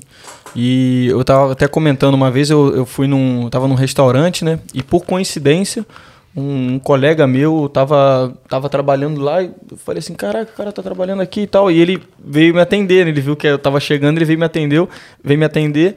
E, e pô, o cara. Aí ele falou assim: Ó, vou te apresentar uma outra pessoa que vai cuidar da sua sessão. Veio uma outra pessoa, era um australiano. E o australiano, o cara, mano, cuidou da gente como se a gente fosse, entendeu? Eu falei assim: cara, que cara educado, sensacional. Na hora de sair, eu pensei assim: pô, vou Dá dar uma uma moral. moral pro cara, né? Deixar um, sei lá, qualquer que seja, né? Pelo menos pra valorizar. Acho legal valorizar quando Deixar a pessoa trabalha assim, né? É. E aí ele falou assim, pô, mano, fa- fala com a, com a menina lá do caixa, aí qualquer coisa você deixa com ela e tal. E aí eu fui falar, pô, não sei o que, o- aquele rapaz ali que fez um. Falei assim, vou falar pra ela que de repente vai até ajudar futuramente o cara dentro do próprio negócio, né? Vai ver que um. pe- Pessoa assim merece, né? E aí o, o- ela falou assim: então, mas aqui a gorjeta, quando você paga, você paga aqui, você faz é, cartão e tal. Eu falei assim: é, você pode fazer aqui, que depois a gente vai direcionar para uma conta e a gente faz o racha. É, porque é só para todo é- o staff. É, é aí eu falei sim. assim: caraca, como é que é. é, né? É, É, isso, é, isso é sim. que nem você falou, é cultura, né? É, eu tenho, eu tenho bastante cliente que eles me, sabe, assim, o valor do carro é tanto, exemplo, fiz um carro de 100 dólares, os caras me dão 10, 20 dólares às vezes, eu já recebi até muito mais do que isso pelo, porque o cara quando olhou o carro, ele falou assim, caramba, cara, não, não, não. Toma aí. É, isso eu, eu faço Isso é isso também no meu cabeleireiro. Pô, eu, eu tenho cabeleireiro. Pensei que fosse, você fosse falar que faz isso quando fala teu carro, falar, vou limpar ele amanhã. É, não. Eu tenho cabeleireiro lá na City, mas eu tô morando a 30 quilômetros, né? De repente, com o trânsito, é 50 minutos para chegar lá. Então, é longe. Então, tô tentando achar um cabeleireiro aqui perto de casa que faça um serviço tão bom, tão né, é, legal quanto esse cara. Eu não consigo. Eu só, passo, só tenho dor de cabeça, velho. Eu vou no, no, no cara e peço um negócio. Se eu pedir uma coisinha a mais, é mais caro. 15 dólares mais caro e tudo mais. Então, eu vou lá. Então, você sendo diferenciado, não só pensar no dinheiro, pensar também na felicidade do teu cliente, é, é, é isso que você tem que fazer. E eu, né? eu corto o cabelo com Rander lá, né? Nossa, Opa! meu- Ah, vamos, vamos usar esse gap aí? Vamos usar pode esse usar, gap? pode usar esse gap aí, pô. Então, aqui, na semana que vem, já temos nosso próximo convidado, que né, você que é amigo dele aí, fala Não, aí, o Rander, dá pô, apresen- faz uma apresentação do Ele cara aí. que é o barber lá, né? Então, eu não tenho esse problema aí não, que pô, o cara que sempre trata todo mundo bem Esse pra seu caramba. cabelinho bonitinho aí de hoje foi dele? Esse cabelinho aqui é dele, pô, é Porra. dele. Já fui lá, deixei tudo esquematizado aí. Rander, queremos, Queremos você, aqui. aqui. Já tá, já tá confirmado Tá já, confirmado. Semana que vem tá aí né? o Semana que vem ele vem aí. Vai contar os casos dele, É. história. Você conhece o Rander? Não. Rander é o cabeleireiro. Da, Das estrelas? Das trabalha estrelas. na, na Unique, né? Que também, por coincidência, é, É o business brasileiro. É o business da... Da Dara. Que também é carioca também. Também é carioca. É, eu, é. achei, eu achei que aqui não tivesse muito carioca, mas a gente até que tá em um bom número, né? Então, e- Os carioca vão dominar o mundo. É, os carioca estão dominando o mundo. E é verdade, eu escuto falar muito bem do. Você me lembrou agora, falando da Unique. Agora eu sei que é um cabeleireiro. Muito bem falado. Muito bem falado. Acho que você poderia dar Dá uma chance lá? Uma Mas ele também era uma também? oportunidade lá pro. É lá, é lá perto de a Unique. Mount Lolly ali, né? Vou lá, vou lá, Highgate. vou lá. Inclusive a bom. mudou, né? Ela abriu um salão novo, Então, fez é. obra, reforma. Muito lindo, É muito pertinho lindo. ali de casa, então pra mim tá perfeito, né? Qual o seu lugar favorito aqui em Perth? Você só morou em Perth até agora, né? Só em Perth. Em Qual o Perth. seu lugar favorito aqui? É Rio de Janeiro. Ah, não. Tudo... pra mim também, cara. Pra mim, o Rio é o melhor lugar do mundo se não fosse pelos problemas causados, problemas que acontecem lá. Me pergunta de novo. Qual os melhores, lu- o melhor lugar que você. Qual o seu lugar favorito? Aqui de Rio de Perth. Janeiro. Rio de Janeiro. Onde é o Rio de Janeiro em Perth? É porque. Onde é que é Rio de Ah, o Janeiro, Rio de Janeiro você não entendeu. Eu peguei, eu peguei essa daí. Eu não peguei. Ele tá, pô. Melhor é o combo, pô. É lá, Brazilian Barbecue, pô. Não, é ali, não, é Scarborough. Tem um cara que Escabra, Escabra. é. Eu pa- Mas engraçado isso. Eu, os gringos às vezes combo, me perguntam assim, né? Eu chego pra lavar o carro, me perguntam, ah, pô, onde você mora? Eu falo, "É, Rio de Janeiro. Ele falou, não, aqui, esse cara. Eu falei, yeah, é aqui em Perth. Yeah, Rio de Janeiro, eu moro aqui no Rio de Janeiro. Scarborough. Eu falei, é, eles Ah, eles relacionam.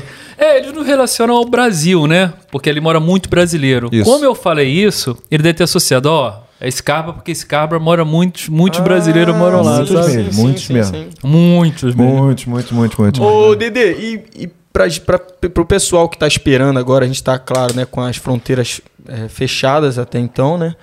E pra galera que tá se planejando, a gente até conhece um- o, o nosso editor aqui no canal, aqui, o Leandrão, né? Valeu, Leandro. Valeu, Leandrão. Salve, salve, Leandrão. Salve. que tá mandando muito bem aí na edição, né? E ele é um parceirão nosso e ele tá já tava pensando em vir pra cá, né? Mas com essa questão das fronteiras aí fechada e tudo mais, o que que você falaria assim que ajudou na sua adaptação? O que que você daria de conselho pra quem quer vir pra cá, tá se planejando e tudo mais? Pode ser de planejamento, a partir do momento que chegar aqui. O que que você acha que te ajudou e que poderia ajudar essas pessoas que estão vindo pra cá? Olha, o que me ajudou, a primeira coisa foi o que eu falei. Eu queria vir pra cá. Eu queria estar aqui. Então esse foi o primeiro ponto principal. Porque quando as adversidades vieram, isso me fez com que eu suportasse tudo até o ponto de eu tomar a decisão de mudança Sim. Que é onde eu abri a DD e aí eu consegui eh, me encontrar. Eh, primeira coisa é querer. Segundo, fazer um curso básico de inglês. Vim com o básico. As pessoas falam, Dede, você fala inglês? Eu não falo inglês. Eu nunca estudei inglês. Nunca estudei inglês aqui.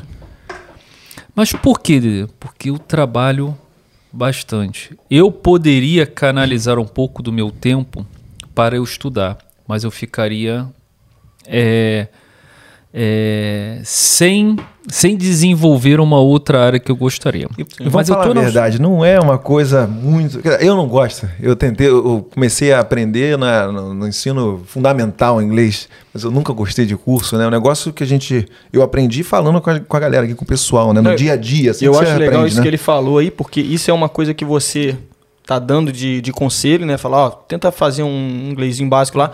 E você, no caso, você não fez lá antes de vir pra cá. Então Não, é um não fiz conselho nada. que você tá dando que você poderia, voltando atrás, você poderia Aprender fazer, sozinho, né? Ler livro, ver vídeo, Sim, sim. YouTube hoje em dia, né? a aprender o basiquinho da comunicação. Porque se eu tivesse o inglês, provavelmente eu estaria num outro nível. Outro patamar. Ou eu estaria na minha área comercial, Sim. com mais ênfase, assumindo algumas, algumas funções, ou sendo um vendedor. Como eu não tenho inglês, e aí eu tive pessoas que me ajudaram aqui. Isso foi fundamental. Pessoas que me ajudaram a passar pelo aquele momento de dificuldade. Lembra que a gente falou dos amigos, a Sim, gente se sim. apegar, a gente potencializar, isso tudo. Mas o principal, para quem quer vir, é venha querendo. Segundo, venha com inglês muito básico. O basiquinho do basiquinho, mas venha com inglês. E se prepare. Faça um- você, Cassiano, meu irmão. Meu irmão, É, Cassiano, fala um pouquinho disso. Só, só um pouquinho. só um Só um pouquinho. pouquinho. Você já vai dar aqui, vai ser. Bem vai mais ter fácil. resultados incríveis aqui. Salve, salve, Cassiano. É Cassiano? Boa, Cassiano. É, meu irmão, meu irmão. Tá querendo ouvir, mas dá uma preguiça danada de aprender qualquer coisa. Só ouvir filme Cassiano. dublado. Cassiano, é, não venha pra cá com 50 anos, não. não venha, não. Venha quando você estiver jovem mesmo, muito jovem, ainda com a energia de mudar, de transformar, de ter muito mais pegada. E você tem teu irmão aqui, Cassiano. Venha rápido. Queremos você aqui. É, aqui eu vou entrevistar você aqui, Cassiano. Eu que vou entrevistar você. Isso é, isso é uma mensagem para não só para o meu irmão, mas para todas as pessoas que estão no mesmo, né? Com esse né? pensamento de mudar, mas está com essa, essa preguiça, digamos assim, essa preguiça de aprender um pouquinho de inglês, ou tem, né? Essa É, dúvida. né? Olha só, Diego, você tem quantos anos? Eu tenho 27. Se voltar ainda hoje pro Brasil, olha as oportunidades. Vai voltar com inglês, com uma experiência. Voltou. Eu com 50 anos, o mercado já fez isso, ó. Já diminuiu. Mesmo eu tendo a experiência que eu tenho, mas o mercado diminuiu. Eu vou ter que bater na porta dos meus contatos, dos, meus- dos diretores, dos CEOs que eram meus, meus presidentes e falar assim: olha, voltei. E aí? Mas com o novo, 27, se você voltar aos 27, o mercado ainda tá pegando fogo. Sim. Sim. Então venha rápido, toma atitude rápida para que você possa. Não gostei, você volta a tempo ainda de de, de, de, de tá, é, em- sendo introduzido no mercado de trabalho no Brasil. Mas querer o inglês e fazer alguns cursos. Eu acho que se as pessoas vêm para cá com alguns skills, com algumas habilidades, isso ajuda muito ela a sair de um kit hand, de lavar prato. Não que tenha nada contra isso, pelo amor de Deus. Mas ele pode vir para um outro É já. porque é pesado demais. É, pesado é demais. pesado. E para pega pessoa que está em dúvida de querer ficar ou não, quando pega um trabalho desse, fala: Não, vou embora. Não, Verdade. isso não é para mim, não. Verdade. Então, vim para quê? Chegar aqui e falar: Não, olha, eu sou pintor. Olha, eu Nossa, sei trabalhar quando- com. Vai com ter ar- muita oportunidade, pintor. Meu Deus, sei trabalhar com manutenção de ar-condicionado, tanto de Ixi. carro como de casa. Aí vai nadar no dinheiro. Ah, sei, sei é, é, colocar tijolo. Não vai parar de trabalhar. É, O pessoal que, que trabalha com serviço é muita oportunidade. Muita. Pintor, pedreiro, que mais? Carpinteiro, aqueles cursinho. eletricista, Aqueles cursinhos básicos de. Senai, Senai, Senai. Gente, pintor coisas, né? de carro. pintor de carro. Qualquer Olha, coisa com serviço. caramba. É, encanador. Porra, Isso. encanador ganha uma baba aqui. A gente já podia até fazer uma. já chegando um cara aí que faz, fizesse pintura de carro, a gente já, já metia o cara nesse, nesse Che- business do DD já. Exatamente, Aí, aí já faz fazer um- uma. Engraçado, eu comecei. Eu, eu tentei fazer pintura de carro aqui, automotiva aqui. Ah, É, comprei compressor, comprei tudo. É, mas não me encontrei. Eu fiz até alguns carros que não ficaram legais e tal, porque eu tava tentando. Isso eu tinha trabalhado lá atrás na aviação, tinha feito alguns trabalhos de pintura na área de aviação. É, minha formação é mecânica, é mecânica de avião, estrutura, motores e sistemas hidráulicos. Então eu tenho três licenças. Então, na parte de estrutura, eu conseguia fazer algum trabalho. E tentei trazer para cá e não deu certo, fiz alguns carros, bom. você tentou trabalhar na sua área aqui ou nunca pensou? Nunca pensei. Nunca pensou. Nunca pensei porque existe um inglês muito técnico. Sim. Muito. Eu muito falo tem que isso ser que muito meu, bom. eu falo isso que meu sogro, eu acho que também é engenheiro de, de aviação. E eu queria que ele viesse pra cá. Mas É. é, complicado, né? Se ele tem, provavelmente tem inglês por ser engenheiro, né? É, não sei. É, provavelmente. Certa, provavelmente ele tem que ter o inglês, porque os É. manuais são, são em inglês, né? Os, muito, específico, termo, né? muito termo técnico. Inclusive, eu quando trabalhava na aviação, era assim, eu não saía à noite, Putz. Eu não gostava de sair, porque no dia seguinte eu era responsável pela abertura do hangar, então tinha que estar bem, tinha que estar tranquilo, a responsabilidade era muito grande. É, a gente dizia que não existe meio mecânico de avião. Isso não pode existir meia boca, Não. porque isso é um, um, um erro, você mata centenas de pessoas Sim. aí. E por você trabalhava vezes, com Boeing, assim mesmo? eu trabalhava com avião de porte médio. Porte médio. Porte médio, é. Bastante res- responsabilidade, né? Muita responsabilidade. Fiz estágio na aeronáutica, então lá eu trabalhava com, com, com avião de grande porte, mas depois na minha vida profissional eu trabalhei com avião de médio porte, né? até 120 Interessante. pessoas, até 120 passageiros. É, e aí a gente, por vezes, a gente estava. Isso aconteceu umas duas vezes, fazendo manutenção na pista de um avião. E o mecânico tinha que resgatar um outro avião que deu pane e ele fez uma aterrissagem de emergência na base aérea de Santa Cruz. É, e por ele não ter comunicado, olha como são as coisas. Ele passou por trás, pegou a ferramenta e levou. E não comunicou porque estava pressa, ele esqueceu de comunicar. E nós fechamos todo o motor, toda a carenagem do avião. Falamos, cadê a ferramenta? A gente não sabia onde estava a ferramenta. Falou, não, mas você não pegou? Pegou não. Quem pegou, não pegou, não pegou, porque não estava aqui, ele estava buscando outro avião. O que, que tínhamos que fazer? Desmontar toda a carenagem, todo o motor do avião, para saber se é uma ferramenta de frenagem que faz o freno para os parafusos não soltar na trepidação. para saber se, o, se a ferramenta, esse alicate de frenagem, estava dentro do motor do avião. E tava com cara. E cara, e no, no pôr do sol ele voltou com a ferramenta dele quase. Gente do quase é, não tem, não, não, não, não pode, não pode, não, não tem como Não tem ter erro, não Não, tem não tem, não tem. Queria saber mais da sua, dessa sua experiência que você falou que é, comercializava pipa, né? Sim. Depois fez animais. Eu lembrei do, do meu caso, eu com no ensino fundamental, acho que, que quinta série, eu fiz uma locadora. Eu sempre fui doido por filme, por fita cassete. Aí eu comprava as fitazinhas, aí fazia uma lista, levava para meus amigos da sala. Ei, você quer alugar aqui? Eu tenho minha locadora, eu trago para você no outro dia e tal. Isso aí é meu. É, fez isso, pra ganhar um dinheirinho, né? Mas, sei, como é que é, cara? Essa foi no, no- na tua casa mesmo? Foi, eu, fiz, eu fazia na minha casa, nós morávamos na via principal. E no terraço da minha casa, embaixo era a loja, que era o dono do, da casa onde nós morávamos. E no terraço eu pendurava todas as pipas. Aprendi a fazer com 13 anos de idade para conseguir ganhar meu dinheirinho, né? Uhum. Não, não precisava muito, porque meu pai era militar, era, tinha uma situação que proporcionava veio pra gente. empreendedora já, né? Veio pela questão de eu sempre querer fazer alguma coisa para ganhar meu dinheirinho. Sempre Sim. busquei isso. E sempre busquei uma segunda opção. Porque toda vez que quando tava, não estava muito bom, uma segunda opção conseguia me sustentar. Então ali eu comecei a fazer pipa, vender, foi muito, foi muito legal, foi muito interessante. O Tinha, carioca cliente, tinha clientela? Muita. Porque Que você legal, era cara. carioca. Carioca tinha fama de pipa, pipeiro, bababá. Lá era papagaio. Então era pipa, então eu fazia pipa tal. Então, como carioca, então era, tinha um marketing ainda do, por ser carioca. É, então Mas você só comercializava também soltava? Soltava também, era bom de pipa. É, é. era Cortou- cortou vários? Ah, Com cerol não, né? rapaz, a gente passava cerol. Jogava aquele taco também, é taco que fala, né? Deu mole, a gente corta. É, meu é, é. Essa época de pipa era. Rapaz. Hoje em dia tá mais, mais fraco. Hoje né? não tem campo de futebol. Hoje você não tem liberdade pra brincar na rua, de pique-esconde, pique-lata. Você, hoje o Brasil tá, tá bem assim difícil de você conseguir fazer isso. E a molecada hoje com internet, É. joguinhos, videogame, Perdeu interesse. foi perdeu o interesse, É né? isso, é verdade.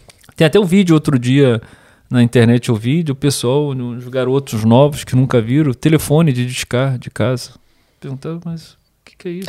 Ah, é. Pois Chegou a é, ver isso? cara. Chegou a ver? Não, mas eu tenho visto assim, co- coisas que era contemporâneo da minha época, né? Que eu... Máquina de escrever. Máquina de escrever, é, o pessoal não sabe o que é. Até. Mimeógrafo. Até a personalidade, tipo, o Gugu, nem todo mundo sabe quem é o Gugu, quem que foi, entendeu? Faustão tá até agora, mas sei lá, o pessoal lá das antigas, o pessoal não é do meu Não, tempo, mas Bolinha. o Bolinha, putz. Galera, é Bolinha, verdade, eu lembro né? lá, eu quero o programa do Bolinha, eu comecei a gostar de futebol, porque era o Bolinha, depois tinha lá o campeonato alemão, que eu via lá, então, na na Band, e aí, pô, nem, nem a Carol conhece o Bolinha.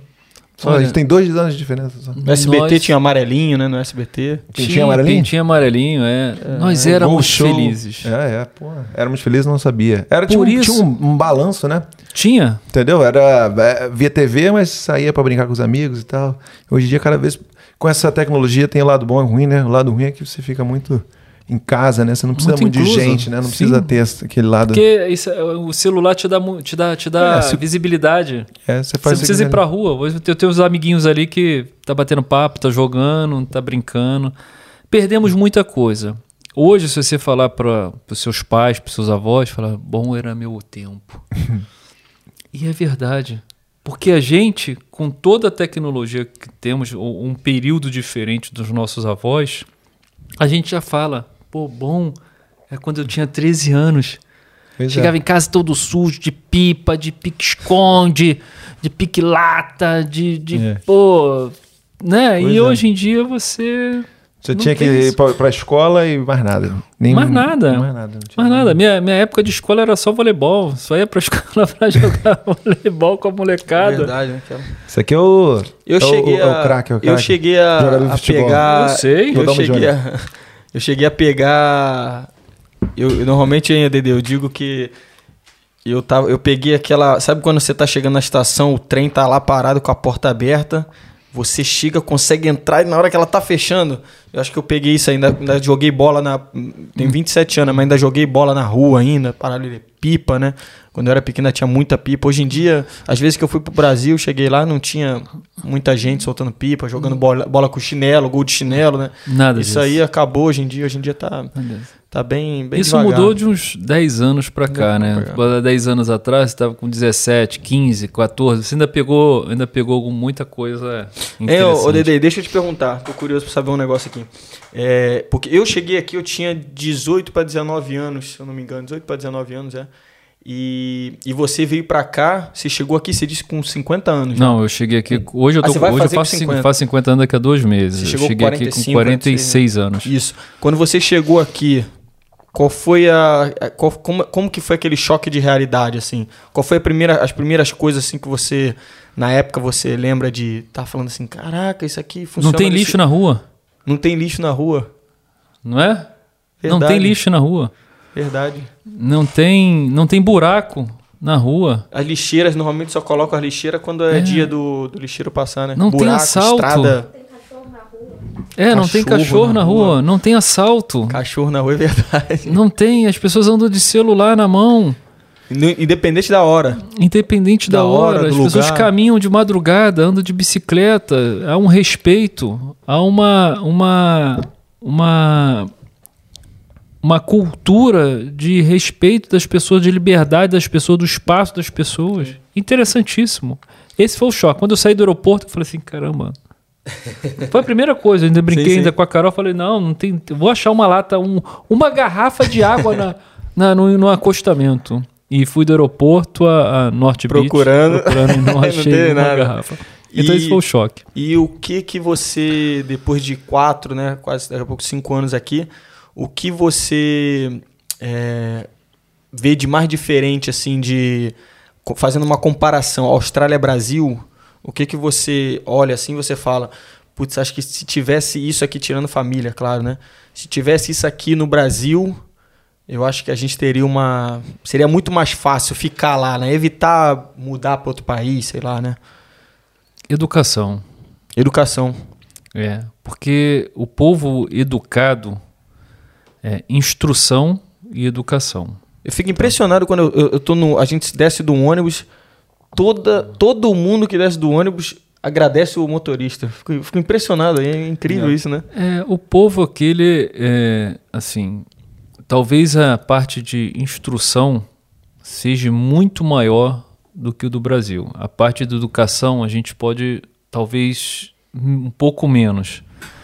Mas a educação forma as pessoas, forma as pessoas e dão às pessoas a sensibilidade, a noção do que é certo e do que é errado, das obrigações dela. E no Brasil isso falta. Tem muita criança que o estudo não, não, não educa, não, não, não ajuda na formação do ser humano, do homem. Sim. Então aqui, o que nós temos aqui hoje, o que o Brasil, o que a Austrália se tornou, é porque o povo aqui teve uma instrução. Eles foram preparados para ser o que eles são e estar onde eles estão. Eles sabem do direito deles. Respeitar as regras, né? as regras. Respeitar o espaço do outro, né? Respeitar o padrão. Você viu aqui, vamos falar de WA. O governador aqui fala assim: olha, lockdown. Galera, respeita. Porque sabe que deu certo. Não vou falar nos outros estados, vou falar aqui. Sabe que deu certo. Sim. E eu respeito. A única vez que eu fui agora, a última vez do lockdown, que nós fomos fazer um atendimento num, num sofá de uma cliente que tinha a criança tinha vomitado. Chegamos lá, as idosinhas da, do- da, da vila falou não, só essencial. Só serviço essencial. Falei, Liguei, o garoto me ligou, o rapaz que estava trabalhando para mim. Falei, pega tudo, bota dentro da van, pede desculpas e vaza. Vai. Vaza. É. E todo Então- mundo de máscara, não tem uma pessoa. É, é isso, sabe? E também- você também acha que é porque pesa no, no, no, no- no bolso também? Porque se, se pegasse alguém sem máscara, quanto é que era? Mil dólares né, de multa. Olha, eu acho que isso é menos. É menos, né? É, eu acho que a É mais na educação. índole e na, É, na a educação do povo aqui, eu acho que isso é tem um peso maior. Claro que a multa também, porque em todo lugar existem pessoas que, que abusam. Uhum. Mas eu acho que é menor. As pessoas aqui são tendenciosas a, a respeitar as regras. Você sabe que esse último lockdown foi aqui em Clarkson, né? Foi, foi o caso do, de Covid foi- Sim. Foi, aqui em Clarkson. E a gente foi uma pessoa no restaurante na terça-feira e eu e a gente estava quarta-feira no mesmo restaurante, no mesmo lugar.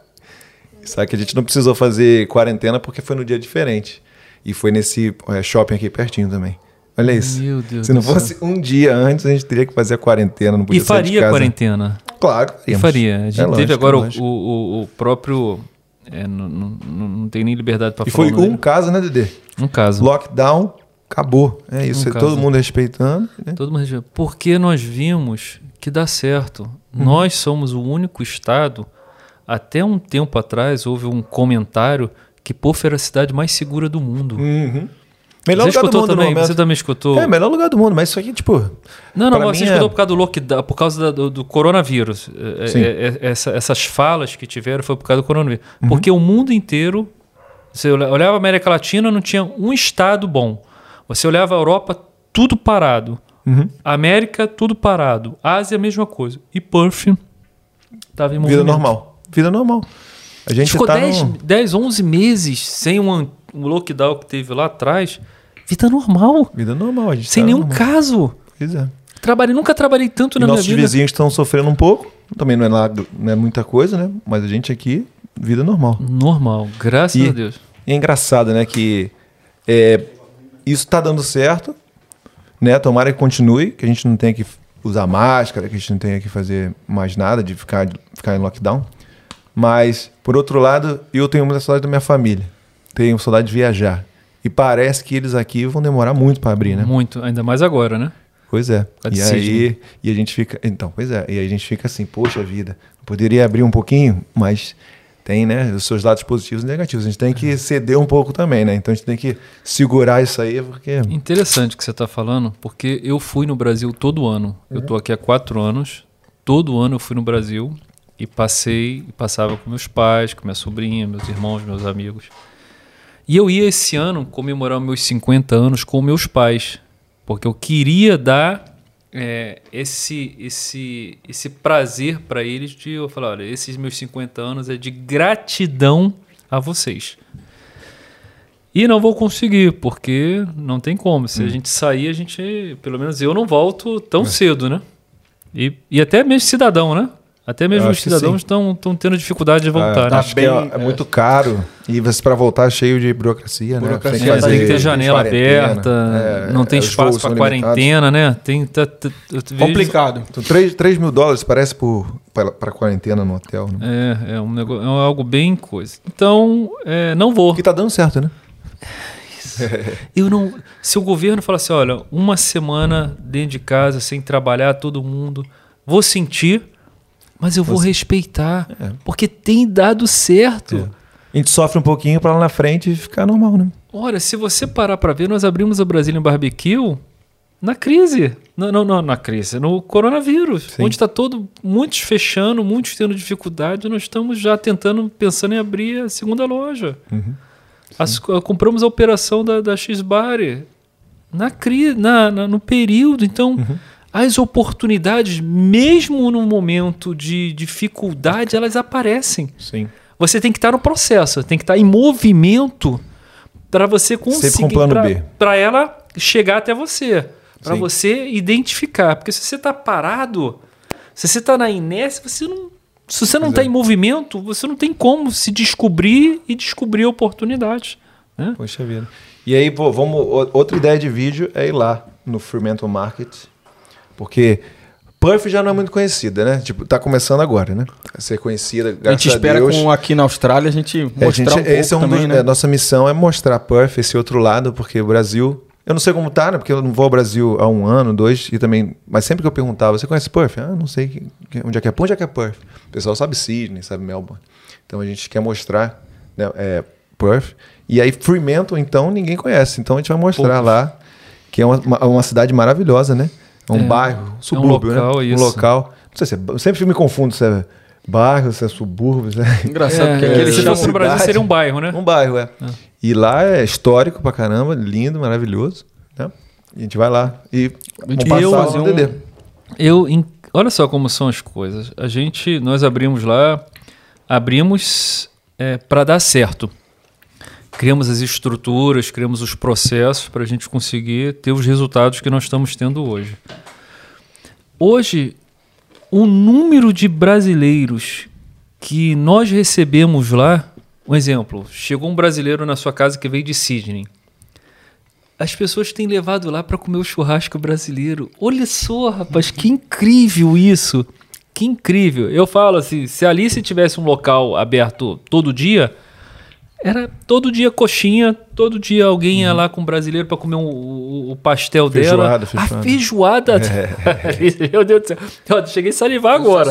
Alice, manda a feijoada pra gente. É, tá fazendo aqui uma propaganda Olha lá, da ó o Alice. jabá, É, é, o jabá. Não, e fora que ela tem os eventos que ela faz também, Ah, né? é incrível, é incrível. Proporcionando aí A a cultura. Alice, o pessoal do Rio 40 Graus, na verdade, assim que a gente começou, né? Eles foram dos primeiros a compartilhar o nosso post lá no, É. no Instagram, dando uma força pra gente. Então, é só, só agradecer aí, dar força Ah, pra o eles. também, né? brasileiro é assim, é, é dar força, acreditar, é fazer as coisas certas para você ser reconhecido, não ter. Eu falo pra galera, pô, Dedê, você.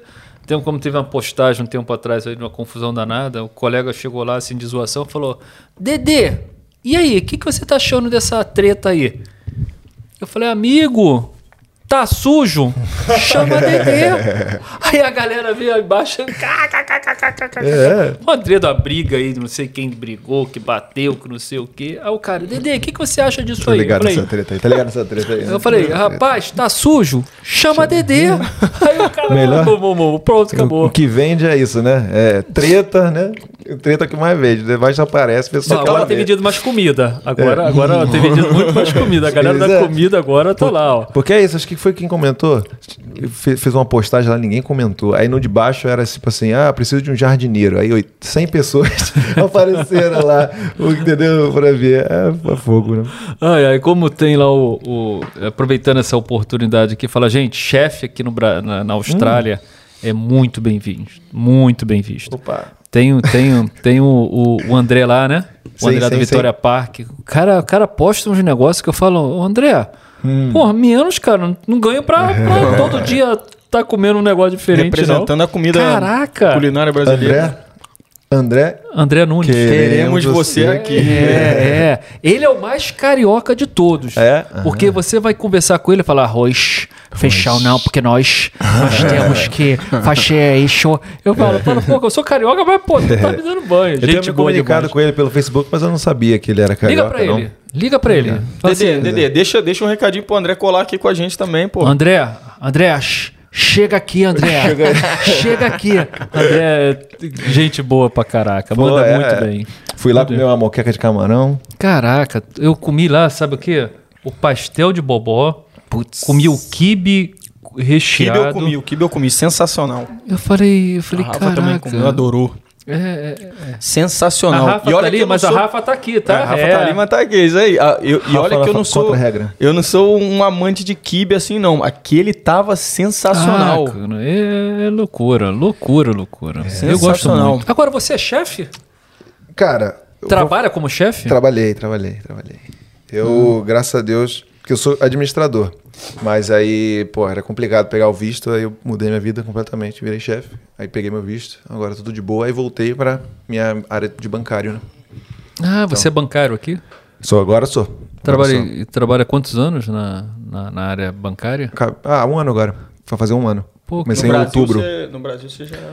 É, eu fui formado e trabalhei quatro anos, aí enchi o saco, vim pra cá para ter uma vida nova. E aí eu comecei fazendo contabilidade, e aí era, era bem complicado é, pegar visto.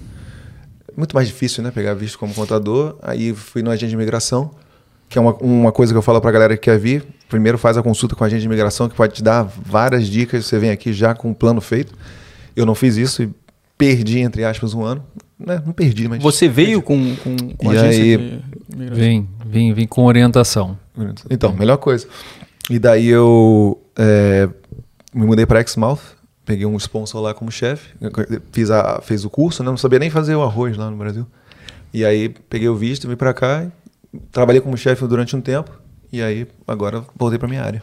Eu também tô mas- sponsorado como. Eu tô sponsorado como chefe também. É, não é uma coisa Graças que. a esse visto aí, a gente É. tá aqui até hoje. É, né? Pô, pre- que precisa muito, precisa muito. Precisa muito de chefe aqui. Mudança de atitude gera ou Resultado. poderá gerar mudanças nos teus resultados. Isso. E ela vem acompanhado de estratégia, direcionamento, foco. É. Ela muda os resultados. E olha aí, ó. Eles estão me entrevistando. E olha aí, uns, um- dois exemplos de pessoas que vieram para a Austrália, que mudaram de vida, mudaram de ação, mudaram de profissão, conseguiram ser sponsorado. Sponsorado é você ter a cidadania, o processo da cidadania. E estão aí hoje bem sucedido. Tô sendo entrevistado por eles. Olha aí. Ah, Aqui tô na quase Austrália. entrevistando. Eu tô Aqui- quase tá- entrevistando. tá Se demora, eu vou vontade, tá com entrevistar. Não, mas é isso que eu falo, cara, porque você tem que estar com a cabeça aberta. E, tipo assim, você vai sofrer muito, porque eu digo que não foi fácil. Eu me mudei para o lugar onde tinha 3 mil habitantes. E eu que sou de cidade grande do Rio, né? E aí foi, foi complicado no começo. Mas eu. Passou, já foi. É aquele É, querer. mas, é. É o querer que o Dedê fala eu aí. querer. Sabia nem fazer um ovo, cara. A cozinha pra mim era. Me, tinha, tinha medo de entrar. Entendeu? Aí, mas tem que mudar, tem que fazer o que tem, tem que fazer. E É olha, isso. olha como é interessante. Sou Quando eu- motivado pelos seus né, objetivos. Objetivos, esse é o seu foco, né? Uhum. Você quer aquele foco, aquele, aquela, aquela, aquela oportunidade. Quando eu era gerente regional, eu era gerente regional de uma indústria de cosmético americana.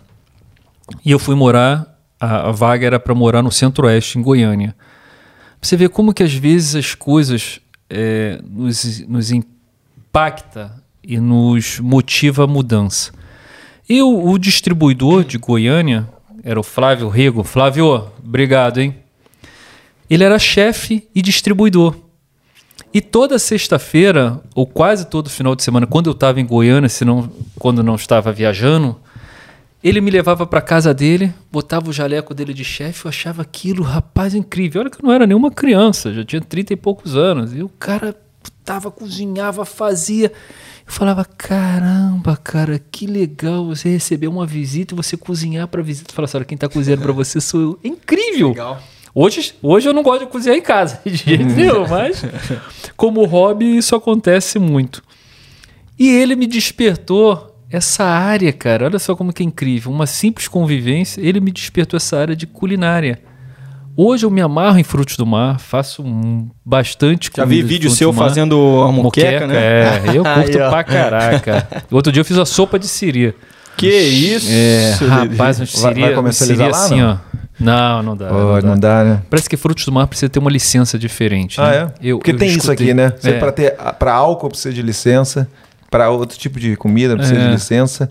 Né? É controlado, né? É- é- são, são as dificuldades do desenvolvimento, né? Você é. É. um país desenvolvido, mas aí você tem que ter as regras, É, você tem que mas seguir. Pagar um aí, pouco o mais. isso aqui. interessante, mas isso não é uma coisa que é impossível. É só você ir lá e aplicar, Sim, sim, mostrar sim, a sua estrutura, mostrar o que você vai fazer e eles te dão a Tudo licença. certinho. Assim eu escutei falar que precisa, né? Uhum. Acho que também não é a área, não. Não, foco. É, e aí eu comecei, já gostava de cozinhar, já gostava, a gente tinha um sítio em Teresópolis, então já lá eu já recebi os amigos, já gostava de fazer churrasco. Como eu falei anteriormente, hoje o que nós faríamos, muitos aqui que estão hoje aqui, e eu principalmente, fazia como hobby, hoje é o meu sustento. É, é, isso é. é Depois, como é que começou? Você começou a cozinhar? Foi pro seu, seu amigo, né? Você deve, você Foi viu- lá que eu comecei a cozinhar, fazer, querer fazer comida de fogão. Antes eu fazia Hum. Você não, não tem nenhum curso. Não, não É mais de curioso É, e fui, de gostar de fui, paixão. Fui, fui, fui. E fazia minha moqueca, fazia meus peixes, que eu gosto muito. As Uhum. pessoas às vezes acham que eu gosto muito de churrasco, né? Eu só como churrasco todo dia, né? É. Eu falo, não, a comida que eu menos gosto é, churrasco. A segunda que eu mais gosto é peixe, frutos do mar. Hum. E a terceira, que é quase o meu, o meu preferido, é feijão, arroz, bife acebolado Batata com frita. purê de batata. Ah, Purê de batata. Cara, eu vou te falar um negócio, meu irmão. É. Eu tenho uma tia, tia Beth, beijo. que ela faz um purê pra mim extraordinária. E era a minha comida, é a minha comida preferida. E às vezes a gente acha, né, que não, só churrasco, né? pensa que você faz churrasco todo dia, né? Toma café da manhã churrasco, almoço churrasco, não, não, mas não. É E das comidas aqui da Austrália, que- qual que você prefere? Sem ser brasileira. Você já claro, comeu, né? já provou o Vegemite? Essa é uma pergunta. já provou isso aí? Com toda sinceridade. Já e não gostou. Já, meu Deus do céu. meu Deus do céu. Não dá não, bichão. Não dá Não, não. não dá, Não, não dá. consegui não. Não, Não consegui gostou? não. Eu, eu aprendi como, como, como usa. É um pouquinhozinho, você mistura com a manteiga e fica bom. Não sei. É, vai, vou, vou tentar. Tenta, tenta de novo. Um, um, um dia. Muito pouco, Um assim. dia. Porque tem que ficar no final, assim. É, né? Vegemite, quem não sabe, aí, mais uma curiosidade pra galera, é uma pastinha preta que tem aqui. Eu não sei nem de que, é feito. Sabe o que, que é feito? Também não. Sabe, Rafinha? Não. E aí você, é bem amargo, então não é, não é pra você pegar e passar como se fosse manteiga. Você tem que pegar um pouquinho, assim, muito pouco, espalhar, e aí você bota a manteiga e come, aí fica, fica top. Fica chop. Fica. Dá uma- dá uma Deixa por último, né? que Deixa é- por que último, que é né? feito. É, mas é, não é todo mundo que gosta. Rafa Todo vai dar uma olhada ali do que, que é, do que, que é feito. Boa, boa, boa. É. Mas assim, falei. Não, não pode falar, desculpa. De qual, qual é a culinária, assim, sem ser É. brasileira que você gosta aqui? Ah, mas eu gosto muito. Eu também gosto da comida japonesa, né? É, eu e minha esposa. Daqui ou do Brasil? Porque é diferente. Do Brasil tem aquele cream cheese, aquele. Tem, tem o Hot Philadelphia, Pô, né? então, Porque é- aqui nós temos, é que eu como sempre aqui. Tem um temos, Até agora eu não consegui achar um que seja tão bom igual ao do Brasil. Não tem. Ali em Nalu tem um. É o, o, o tal, né? Que tal. fica. que tem fica- O, o trenzinho passando, não é isso? Fica Não, lado- não, não, não, não, não. Fica em frente ao shopping de Inalu, em frente, em frente a Bunnies, Sim, é o, onde tem um Nandos ali, é o tal. tem um corredor, é lá no final do corredor. T-A-O, não é? Tal? Não sei. Não é? Não ah, não sei. Enfim, em Nalu É, tem é, um que eu é. conheço que é o tal, que tem o, o trenzinho que passa Me com a passa comida. depois, porque se não for esse que eu como, eu vou É, nesse é bom, local lá, aí. é bom. bom. É o único local aqui que eu achei o Hot Philadelphia. Mas o negócio caro, hein? Hum. Pô, parece, pois é. que vem, parece que vem lá da Filadélfia, né? Vem, vem, vem, vem, vem, vem E importado. E o é- catupiry? E o catupiry? Não tem, velho. Não tem não, Não tem. cara. Tem uma amiga minha, salve, salve Sibeli, tá fazendo catupiry. Eu não sei se ela tá fazendo ainda. Mas ela aí vamos fazer o. Ela fez um. bem Faz um, faz um merchanzinho aí. É, fazer um merchanzinho. Sibeli, queremos você aqui. É professora de, de, de culinária. Tá sendo professora. Qual é o nome dela? Sibeli. Sibeli, eu preciso do seu catupiry. Opa! Aí, a ó. Brazilian Barbecue. Inclusive, nós vamos lançar daqui a uma semana, mais ou menos, o prato vegano. Hum, Feito na Sei. churrasqueira. sim. Os legumes defumados, com, Vai com bombar aquele ainda mais com os queijo. australianos. É, rapaz, eu vou te falar que me surpreendeu. Eu e o Fernando, a gente estava pensando em algo para poder atingir esse público e não tínhamos ideia de como fazer, porque eles não comem carne e tudo. Aí fizemos com o queijo, que imita o queijo coalho, eu esqueci o nome dele agora, halloumi. Halume. halloumi. E defumamos os legumes lá, tomate, cebola, pimentão. Foi daquele vídeo que você mostrou Legal. mim. Isso, isso ali. Rapaz, eu vou te falar um negócio. Saiu que nem água. E eu, nós fizemos o teste lá para alguns clientes, os clientes amaram, amaram mesmo, principalmente o brasileiro, que eu falei, olha, prova, porque vocês que vão me dar o feedback. As meninas que comeram, amaram. E eu fui comer, eu quase comi tudo. Eu falei, eu nunca parei para comer esse tipo de comida no churrasco. Nunca fiz, mas ali eu fiz e ficou surpreendente. Porque o defumado É. deu aquela sensação da carne, da, daquele gosto. Então, né? quem gostava, quem comia, trouxe a memória e com queijo coalho ali, com tempero que eu uso, que é um tempero muito muito particular e deu um, deu um charme danado. Isso é uma das coisas que eu tinha de, assim... é, eu não, não, gost, não queria aprender a cozinhar, não queria cozinhar porque eu queria comer a comida antes de ficar pronta, entendeu? Tinha essa ansiedade, entendeu? Mas acabou que eu consegui. E, Conseguiu ô Dedê, pra quem ainda isso. não, não esteve lá no. Tanto não utilizou o serviço da DD como o da Brazilian Barbecue, deixa, deixa um recadinho aí pra galera, pô. Entrar em contato com você. Pri- é, primeiro de tudo, tá sujo? Chama Dedê. É que nem chiclete, é que nem chiclete. É, se tá sujo, filho, é chamar Dedê. Ô, Dedê, vo- é, você tem alguns colaboradores hoje em dia trabalhando com você, na, tanto na DD como... Rapaz, eu tô precisando de gente, tá? Opa, aí, ó. Pra, inclusive para assumir a- o atendimento da DD, tanto carpete Ah, como legal carro. saber isso aí. Eu tô precisando de uma pessoa. Eu tô com uma agora que inclusive tá com a minha van, mas ele vai, ele é engenheiro, né? Então ele está se dedicando à área de engenharia dele, então está canalizando a energia. Sim, eu estou dando um apoio, estou até ajudando ele a se colocar com os colegas que eu tenho. É, então estou precisando de gente. Né? Então, voltando à sua pergunta, qual é a mensagem que eu deixo? Tá sujo. Chama, Dedê. Chama Dedê. E tá com fome? Como diz o Fernando. Vai na Brasília Barbecue.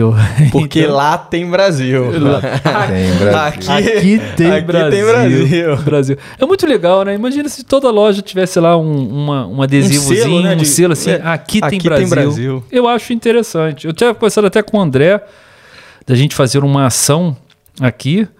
é, e a uma delas a gente ia criar essa, esse slogan para que a gente possa divulgar a culinária Pô, brasileira, né? Super dentro aí de, de apoiar, divulgar aí, mano. Isso aí é sensacional. Aqui na Austrália tem Brasil. É, mas é, é verdade. É, é aí. Aqui, aqui tem Brasil.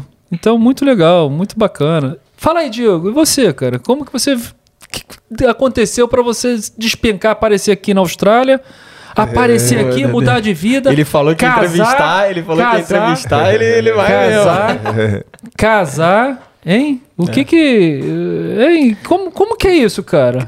Calhou da gente estar na Austrália pra conhecer uma, uma paranaense, né? Opa. E casar. Tava tão perto lá, né? Que não parece, né? Aí vem pra Austrália e. E na verdade eu, eu, eu sempre tive essa vontade de, de ir pra fora do, do, do Brasil, de aprender uma nova língua e tal. Eu, eu a gente tava conversando aquela, aquela história da, da, da língua, né? Eu, na verdade, no Brasil nunca fiz um curso, não. Eu sempre. Na escola, é engraçado isso, que na escola eu ia mal pra caramba em inglês, cara. Nossa, eu ia. Era terrível em inglês, assim. E a partir do momento que eu comecei a pensar em ir pra fora, muito por causa de, de futebol também, mas chegou uma, uma hora que não era só por causa do futebol. Eu queria meio que ampliar esse horizonte, assim, entendeu? Eu achava que isso ia ser bom pra, pra minha cabeça, assim, né? É, e aí eu comecei a estudar sozinho, cara. Eu lembro até hoje, primeiro dia que eu decidi, eu peguei uma folha assim, eu comecei a escrever todas as palavras que eu sabia. Então tinha, eu botava assim, sei lá, é, moon, aí eu falava moon eu sei, moon eu sei que é lua, sun, aí eu botava, era bem básico. Eu comecei a escrever, comecei a escrever, até que um dia eu, eu falei assim, pô, vou, vou fazer isso todo dia, todo dia uma horinha. Eu comecei a fazer isso todo dia uma horinha, uma horinha, uma horinha, uma horinha, uma horinha. E aí, com o passar do tempo, claro, você vai meio que procurando. Hoje em dia, com a internet, cara, é muito fácil, cara. E aí você. Eu descobri que o, a- o inglês é, dividia, no aprendizado, dividia reading, listening, eh, speaking e writing. Aí eu falava assim: hoje eu vou fazer uma horinha, uma hora e meia de listening. Amanhã eu vou fazer de writing. Pá, pá, pá. Fazia todo dia, todo dia, sete dias por semana. Eu fazia uma hora e meia, uma hora, uma hora e meia. E às vezes eu dava uma hora e meia eu falava assim, caraca, eu tô empolgado e tal, não sei o que. Eu falava, não, não, vou parar pra deixar aquele, aquela vontade de dizer aquele gostinho pro dia seguinte. Porque você faz tudo no mesmo dia ali, dia seguinte você não tem ah, o ânimo pra fazer de novo, né? Falar, amanhã, deixa, deixa a vontadezinha que amanhã eu vou fazer. Uma... Fiz isso, cara, fui fazendo. Aí eu lembro que eu comprei um livro de um cara que era autodidata, né? Aprendeu também assim, na raça. E aí, com o passar do tempo, eu lembro, com três meses eu comecei a ver uma entrevista. Olha só a história. Eu tava vendo uma entrevista eh, em inglês no YouTube, e aí eu falei com um colega meu que fazia cultura inglesa. E aí eu falei com ele, ele falou assim: pô, cara, é, eu entendo os 30%, 40% dessa entrevista aí, pra ser bem sincero. Eu falei assim, caraca, não não comentei, mas eu fiquei por dentro, falei, cara, eu tô entendendo quase tudo. Moleque tá estudando 3, 4 anos, tu falou que não tá. Aí beleza, passou aquilo ali, eu falei, cara, tá dando resultado. Depois de um ano, eu comecei a ver a possibilidade de vir pra Austrália. E aí eu vim, a princípio eu vim como, estuda como turista. Na época, para você, se você viesse como turista, eu não podia mudar o, o visto, né? Para estudante, estando aqui, você tinha que sair do país, né? E aí eu sei que eu fui pro Brasil, voltei como estudante, e aí voltei estudando educação física. E aí, aquela coisa da oportunidade, né? Arrumei um trabalho de, de kitchen hand num restaurante, né? Ajudando de cozinha ali e tal. Que é o restaurante que eu tô até hoje, inclusive, sponsorado lá, né? E aí Que legal. Que legal. eu falei assim, putz, tô aqui num restaurante, eu quero ficar na Austrália, pô, tô amando esse país, eu vou ter que fazer alguma coisa, mover os pauzinhos aqui pra poder ficar aqui, né? Fui na agência, conversei com, com o pessoal, e aí mudei a, a escola, na, na época mudei rap- rapidinho, assim, saí de educação física e fui, comecei a fazer gastronomia, né? O cookery, né? E aí, isso aí depois que eu consegui acabar, já tava meio que engatilhado, né? E aí consegui o visto. Foi basicamente isso aí, né?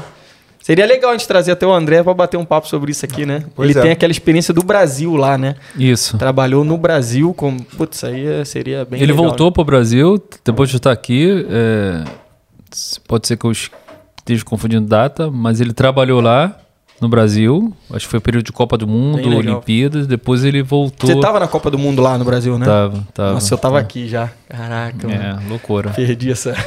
Eu tava no Chile. Você tava no Chile? É. Fazendo conexão. Não, porque. Tava lá eu- mesmo? não, é, porque eu tava eh, querendo ir pro Chile e eu fui em Santiago. Eu fui, eu fui ver as passagens e tava, tipo, na hora da. Na, na época da Copa, 600 reais. E volta. Eu falei, ah, vou. vou pra- é, a, é a chance, é a oportunidade. Fui lá, fiquei 10, 10 dias, fingindo que era chileno, eh, curtindo lá os jogos. Até enfrentar o Brasil, né? Que teve a, Boa, é Né? verdade. Aí eu aproveitei lá, pô, tava barato. E eu não sou muito assim de ficar curtindo, não fui. E não o. Dede, você, você falou no início, você mencionou, joga um voleibolzinho e tal. Sim. Aqui pra galera que fica assim, pô, vou pra lá, será? Como é que vai ser? Vou arrumar pessoal que pratica o mesmo esporte, faz o mesmo hobby que eu, né? Aqui é super de boa, né? Você joga até hoje? É, não, aqui eu joguei algumas, uma vez ou duas vezes só. É, porque eu até mesmo eu tenho preocupação de machucar o ombro e a mão, Sim, trabalho. porque é meu trabalho. Então eu reduzi isso 100%. Hoje meu hobby é cozinhar, mas durante muitos anos eu joguei no Brasil. Meus amigos de infância, a gente jogava até, até antes de eu vir embora, disputamos torneio de quadra, depois fomos pra praia, começamos a disputar torneio de praia. Foi muito, muito interessante. Caraca, aí é- Muito interessante. Legal, legal. Então você É. tem a sua vida mais ou- misturado, hobby com, com a sua profissão. Tipo, Sim. Você trabalha e é o seu, ho- seu hobby também. Meu hobby sempre foi voleibol. Desde, Ah. desde criança. Sempre foi voleibol. Meus Hum. amigos cresceram, né? Com, com, com voleibol, jogando voleibol, disputando ainda Copa da NAP. Caramba, vocês nem Copa sabem o que, que é Danone- isso. Danone, é isso? Copa da NAP? É, Da vocês NAP. nem sabem o que, que é isso, né? Danone. Danone, é, é, mas era da NAP. para. Não é isso? É. Não é isso não? Não, não, não. Danap, É da- Danone? a, da- a Danap era patrocinadora Então. do É. evento. Isso. Era do Danone? Danap, Danone? Não é da- do... Não sei. Não, Danone? Danone. É Danone, é, um, é, um, é, é, É, da NAP, Danone. é, é isso aí. é, mas é um danoninho. É porque é que nem né? bebê. Ah, não, isso é da NET, pô.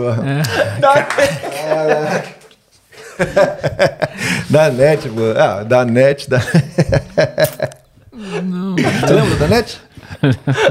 Pronto O para cara comer. viajou legal. É, foi, foi longe Falei, pô, o agora. iogurte tá patrocinando o campeonato de vôlei, da Mas onde é, essa- não. É, mas era Copa da NAP É, da NAP é de mesmo. Danone, cabeção. É, da- que é é o iogurte, né? É, Ah, a musiquinha que você, você É. confundiu a musiquinha. É, com Ah. musiquinha, que era do Gustavo Borges e tal. Então a gente foi desde, desde molecão jogando voleibol, né? Começamos com quadra, disputamos aqueles torneios interle, é, é, Intercolegiais, é, né? intercolegiais, aí depois fomos Falar que tem uma saudade também. clubes. É muito. era- Jogava na praia Rapaz. toda, todo sábado. É, é isso aí. E as nossas infâncias, isso vai fortalecendo a amizade, os amigos, né, cara? Sim, futebol sim, sim. pra quem short de futebol. Pra... É que você não bebe, mas, pô, eu também ia lá tomar uma caipirinha na praia, jogava um vôlei. Às vezes o pessoal trazia churrasqueira. Pô, Ah, que saudade, olha, que saudade, Eu morava no demais. recreio, né? Uhum. Então eu morava assim, 300, 350 metros mais ou menos da praia. Então, Ali é, perto galera- do Pontal. antes do Pontal, eu morava no posto 10 ali da, do recreio mesmo. O Pontal é depois. É uma outra praia. Leão apontar.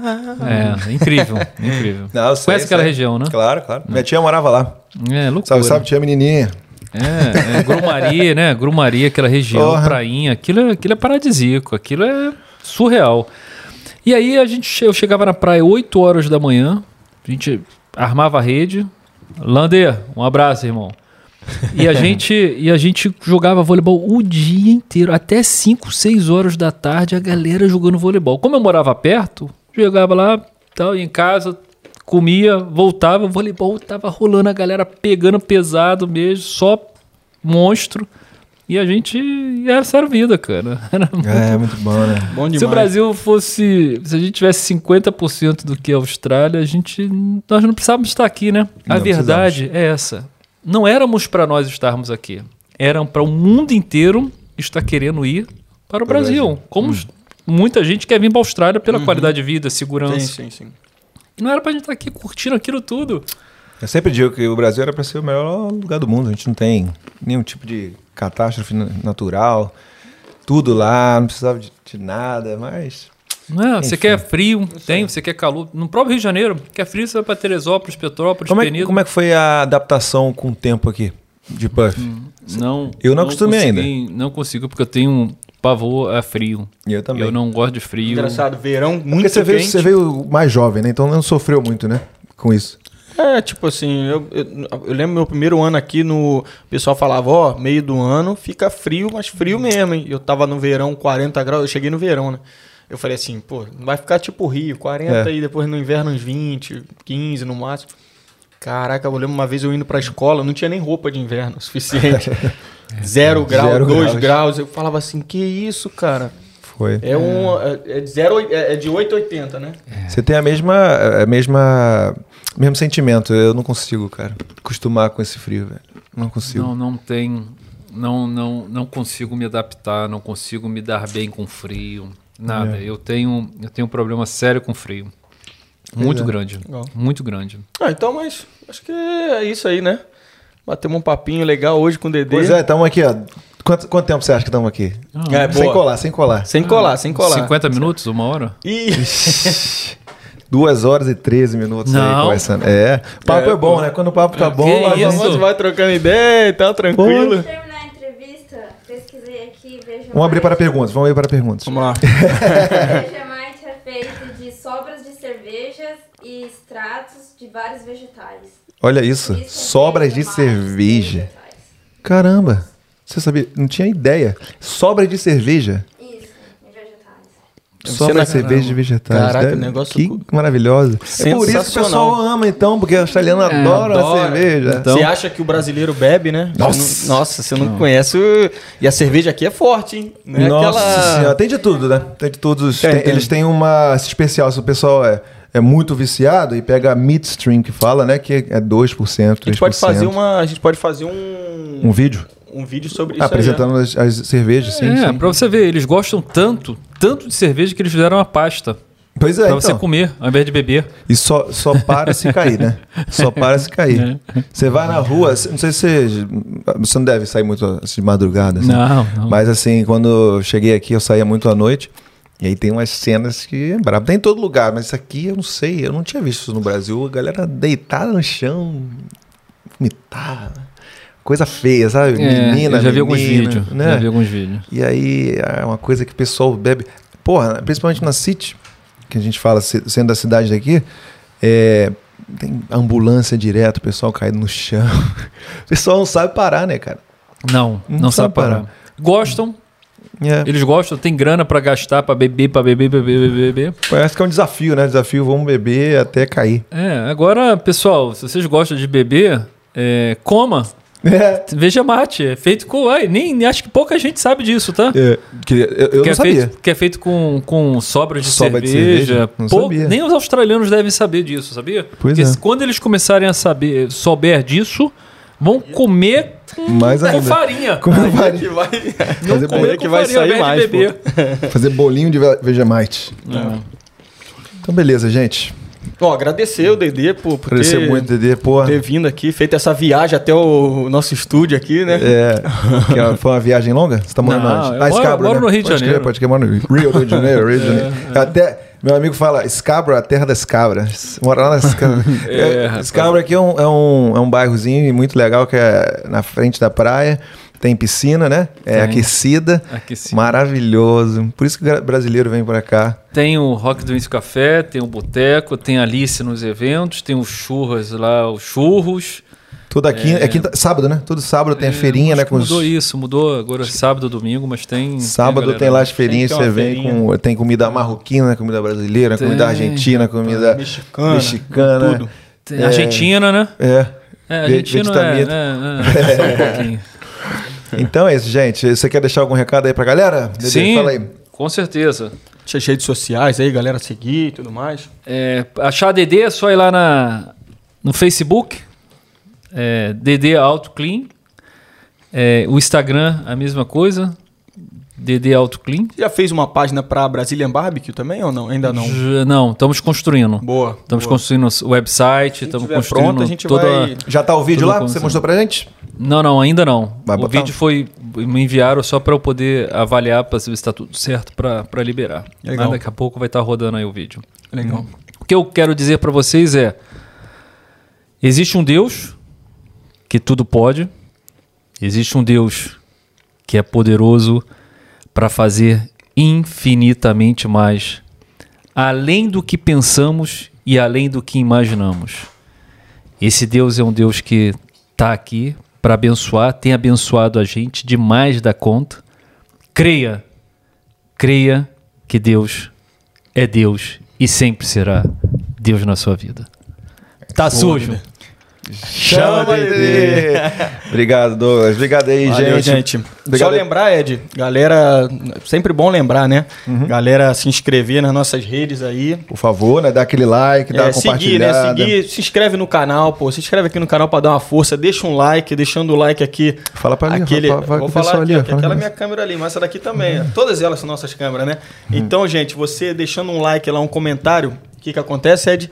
O algoritmo do YouTube, o famoso algoritmo do YouTube, ele adora Mostrar isso. mais gente. Então ele joga o vídeo lá pra cima, mostra pra mais gente, chega pra mais gente, e aí a gente vai tendo mais ânimo de, de fazer novos vídeos, gerar conteúdo pra galera, né? Deixa a sugestão aí. Sugestão, comentário, isso aí. Se você quiser saber mais sobre uma, uma profissão específica, a gente vai chamar um profissional aqui para conversar de vídeo, sobre. né? Ideias de vídeos, tudo. A gente está aqui tem curiosidade, né? para mostrar serviço, né? Eu já pra vi no, no vídeo mundo. do Outback lá, teve gente já botando que, que quer ver o desafio do Outback Jack lá, 2 kg de, dois quilos de comida. Então. Quer ver, quero que ver vai quem vai fazer? aparecer aí. Tem novidade Tem, chegando. mete bronca, Dedê, de comer 2 quilos, pratão de 2 quilos. Quanto que é 1 um quilo de carne? Um quilo de carne, 500 de vegetais e 500 de batata. Você comer em menos de 20 minutos é de graça. É mesmo, né? É, a gente vai fazer isso aí. É, Eu vou fazer um lá na Brasília Barbecue. 2 kg de carne, 3 kg de farinha. Se tu comer em 5 minutos, é seu, meu irmão. Leva pra casa. Aí, tá é lançado, seu. tá lançado. Tá lançado. Mais o um quilo de farinha. Churras, libera aí pra gente aí o quilo de farinha. É, Maria. É isso aí, galera. E sem água. Sem água. Tem que Porra. ser ali no cara. O é cara- fácil, pra sair que vai ser difícil. Meu Deus do céu, verdade. É brincadeira, gente. É. E, gente, outra coisa importante. Caso a gente viu aqui no início, né? A gente deu aquela força lá, né? Mostrou o nosso amigo lá, o Mori, o seu parceiro lá da, da Studio 156. Se você quiser também patrocinar a gente, né? Tá com a gente aqui, mostrar sua marca aqui, só entrar em contato Só entrar em nossas redes. Manda um, manda um pix. Mando- Trocar uma ideia, a gente conversa direitinho e vai fazer um negocinho legal, um bem bolado aqui, né, Ed? Pois é, manda, pois é. manda o capulé. Capulé, exatamente. É. Mas valeu, acho que é isso aí, né, Ed? É isso Deixamos aí. Tô tudo, esquecemos de mais alguma é, coisa? Tô, tô pensando aqui se a gente esqueceu de alguma coisa, não. Que... Eu quero falar. Aí. que que Não quer? falei nada, tô aqui acanhado, tímido. Fala que é. Fala com- Agradecer a você. vocês. Obrigado. Obrigado Valeu. pela oportunidade. Obrigado a você, pô. É, isso que vocês estão fazendo, isso dá uma visibilidade muito legal pra gente. Nós que somos empreendedores, nós que temos fazemos da nossa do nosso dia a dia aqui o nosso trabalho, a nossa sobrevivência. Obrigado por vocês terem acreditado na DD. Obrigado por vocês terem dado essa oportunidade para mim, estar aqui falando da, das minhas experiências, da minha história aqui na Austrália. Estou em processo ainda, mas muito obrigado. Peço a Deus que Deus abençoe vocês, que continue iluminando Amém, vocês. amém. Muito prazeroso. Eu quero dizer para vocês que os próximos convidados aqui é muito bom, o clima é muito legal. Eu achei Hum. Pô, que legal, estava cara. conversando aqui 50 minutos, sinceramente, eu achei. Tá duas horas e quanto? 20 agora. E 20. muito descontraído. Então, obrigado pela presença, pela, pela graça do ambiente. É, a sua esposa é? Rafaela. Rafaela, obrigado aí, Rafaela, por você ter recebido, me recebido tão bem, vocês. Que Deus abençoe vocês. Parabéns pela, Obrigado, pelo trabalho de vocês. Que perpetue aí por muitos e muitos anos aí. Pô, porque muitos, muitos que vierem aqui, que vão vir aqui, é, precisam desse canal para estar apresentando as suas marcas, as suas ideias, os seus projetos, as suas vidas e para engrandecer aqueles que querem vir, que desejam estar aqui na, na Austrália com as nossas e as vossas experiências. Obrigado, que Deus abençoe vocês. Valeu, Dedê. Pô, uma Valeu, honra, Dedê, uma pô, honra. A honra foi muito nossa, bom. né? Obrigadão. Obrigadão, Dedê. Pô, até fiquei emocionado, cara. Não, não, não, não precisa ficar emocionado. Se tá Legal. sujo, Tchau, Dedê. Valeu, gente. Grande abraço. Até a próxima, hein? Valeu.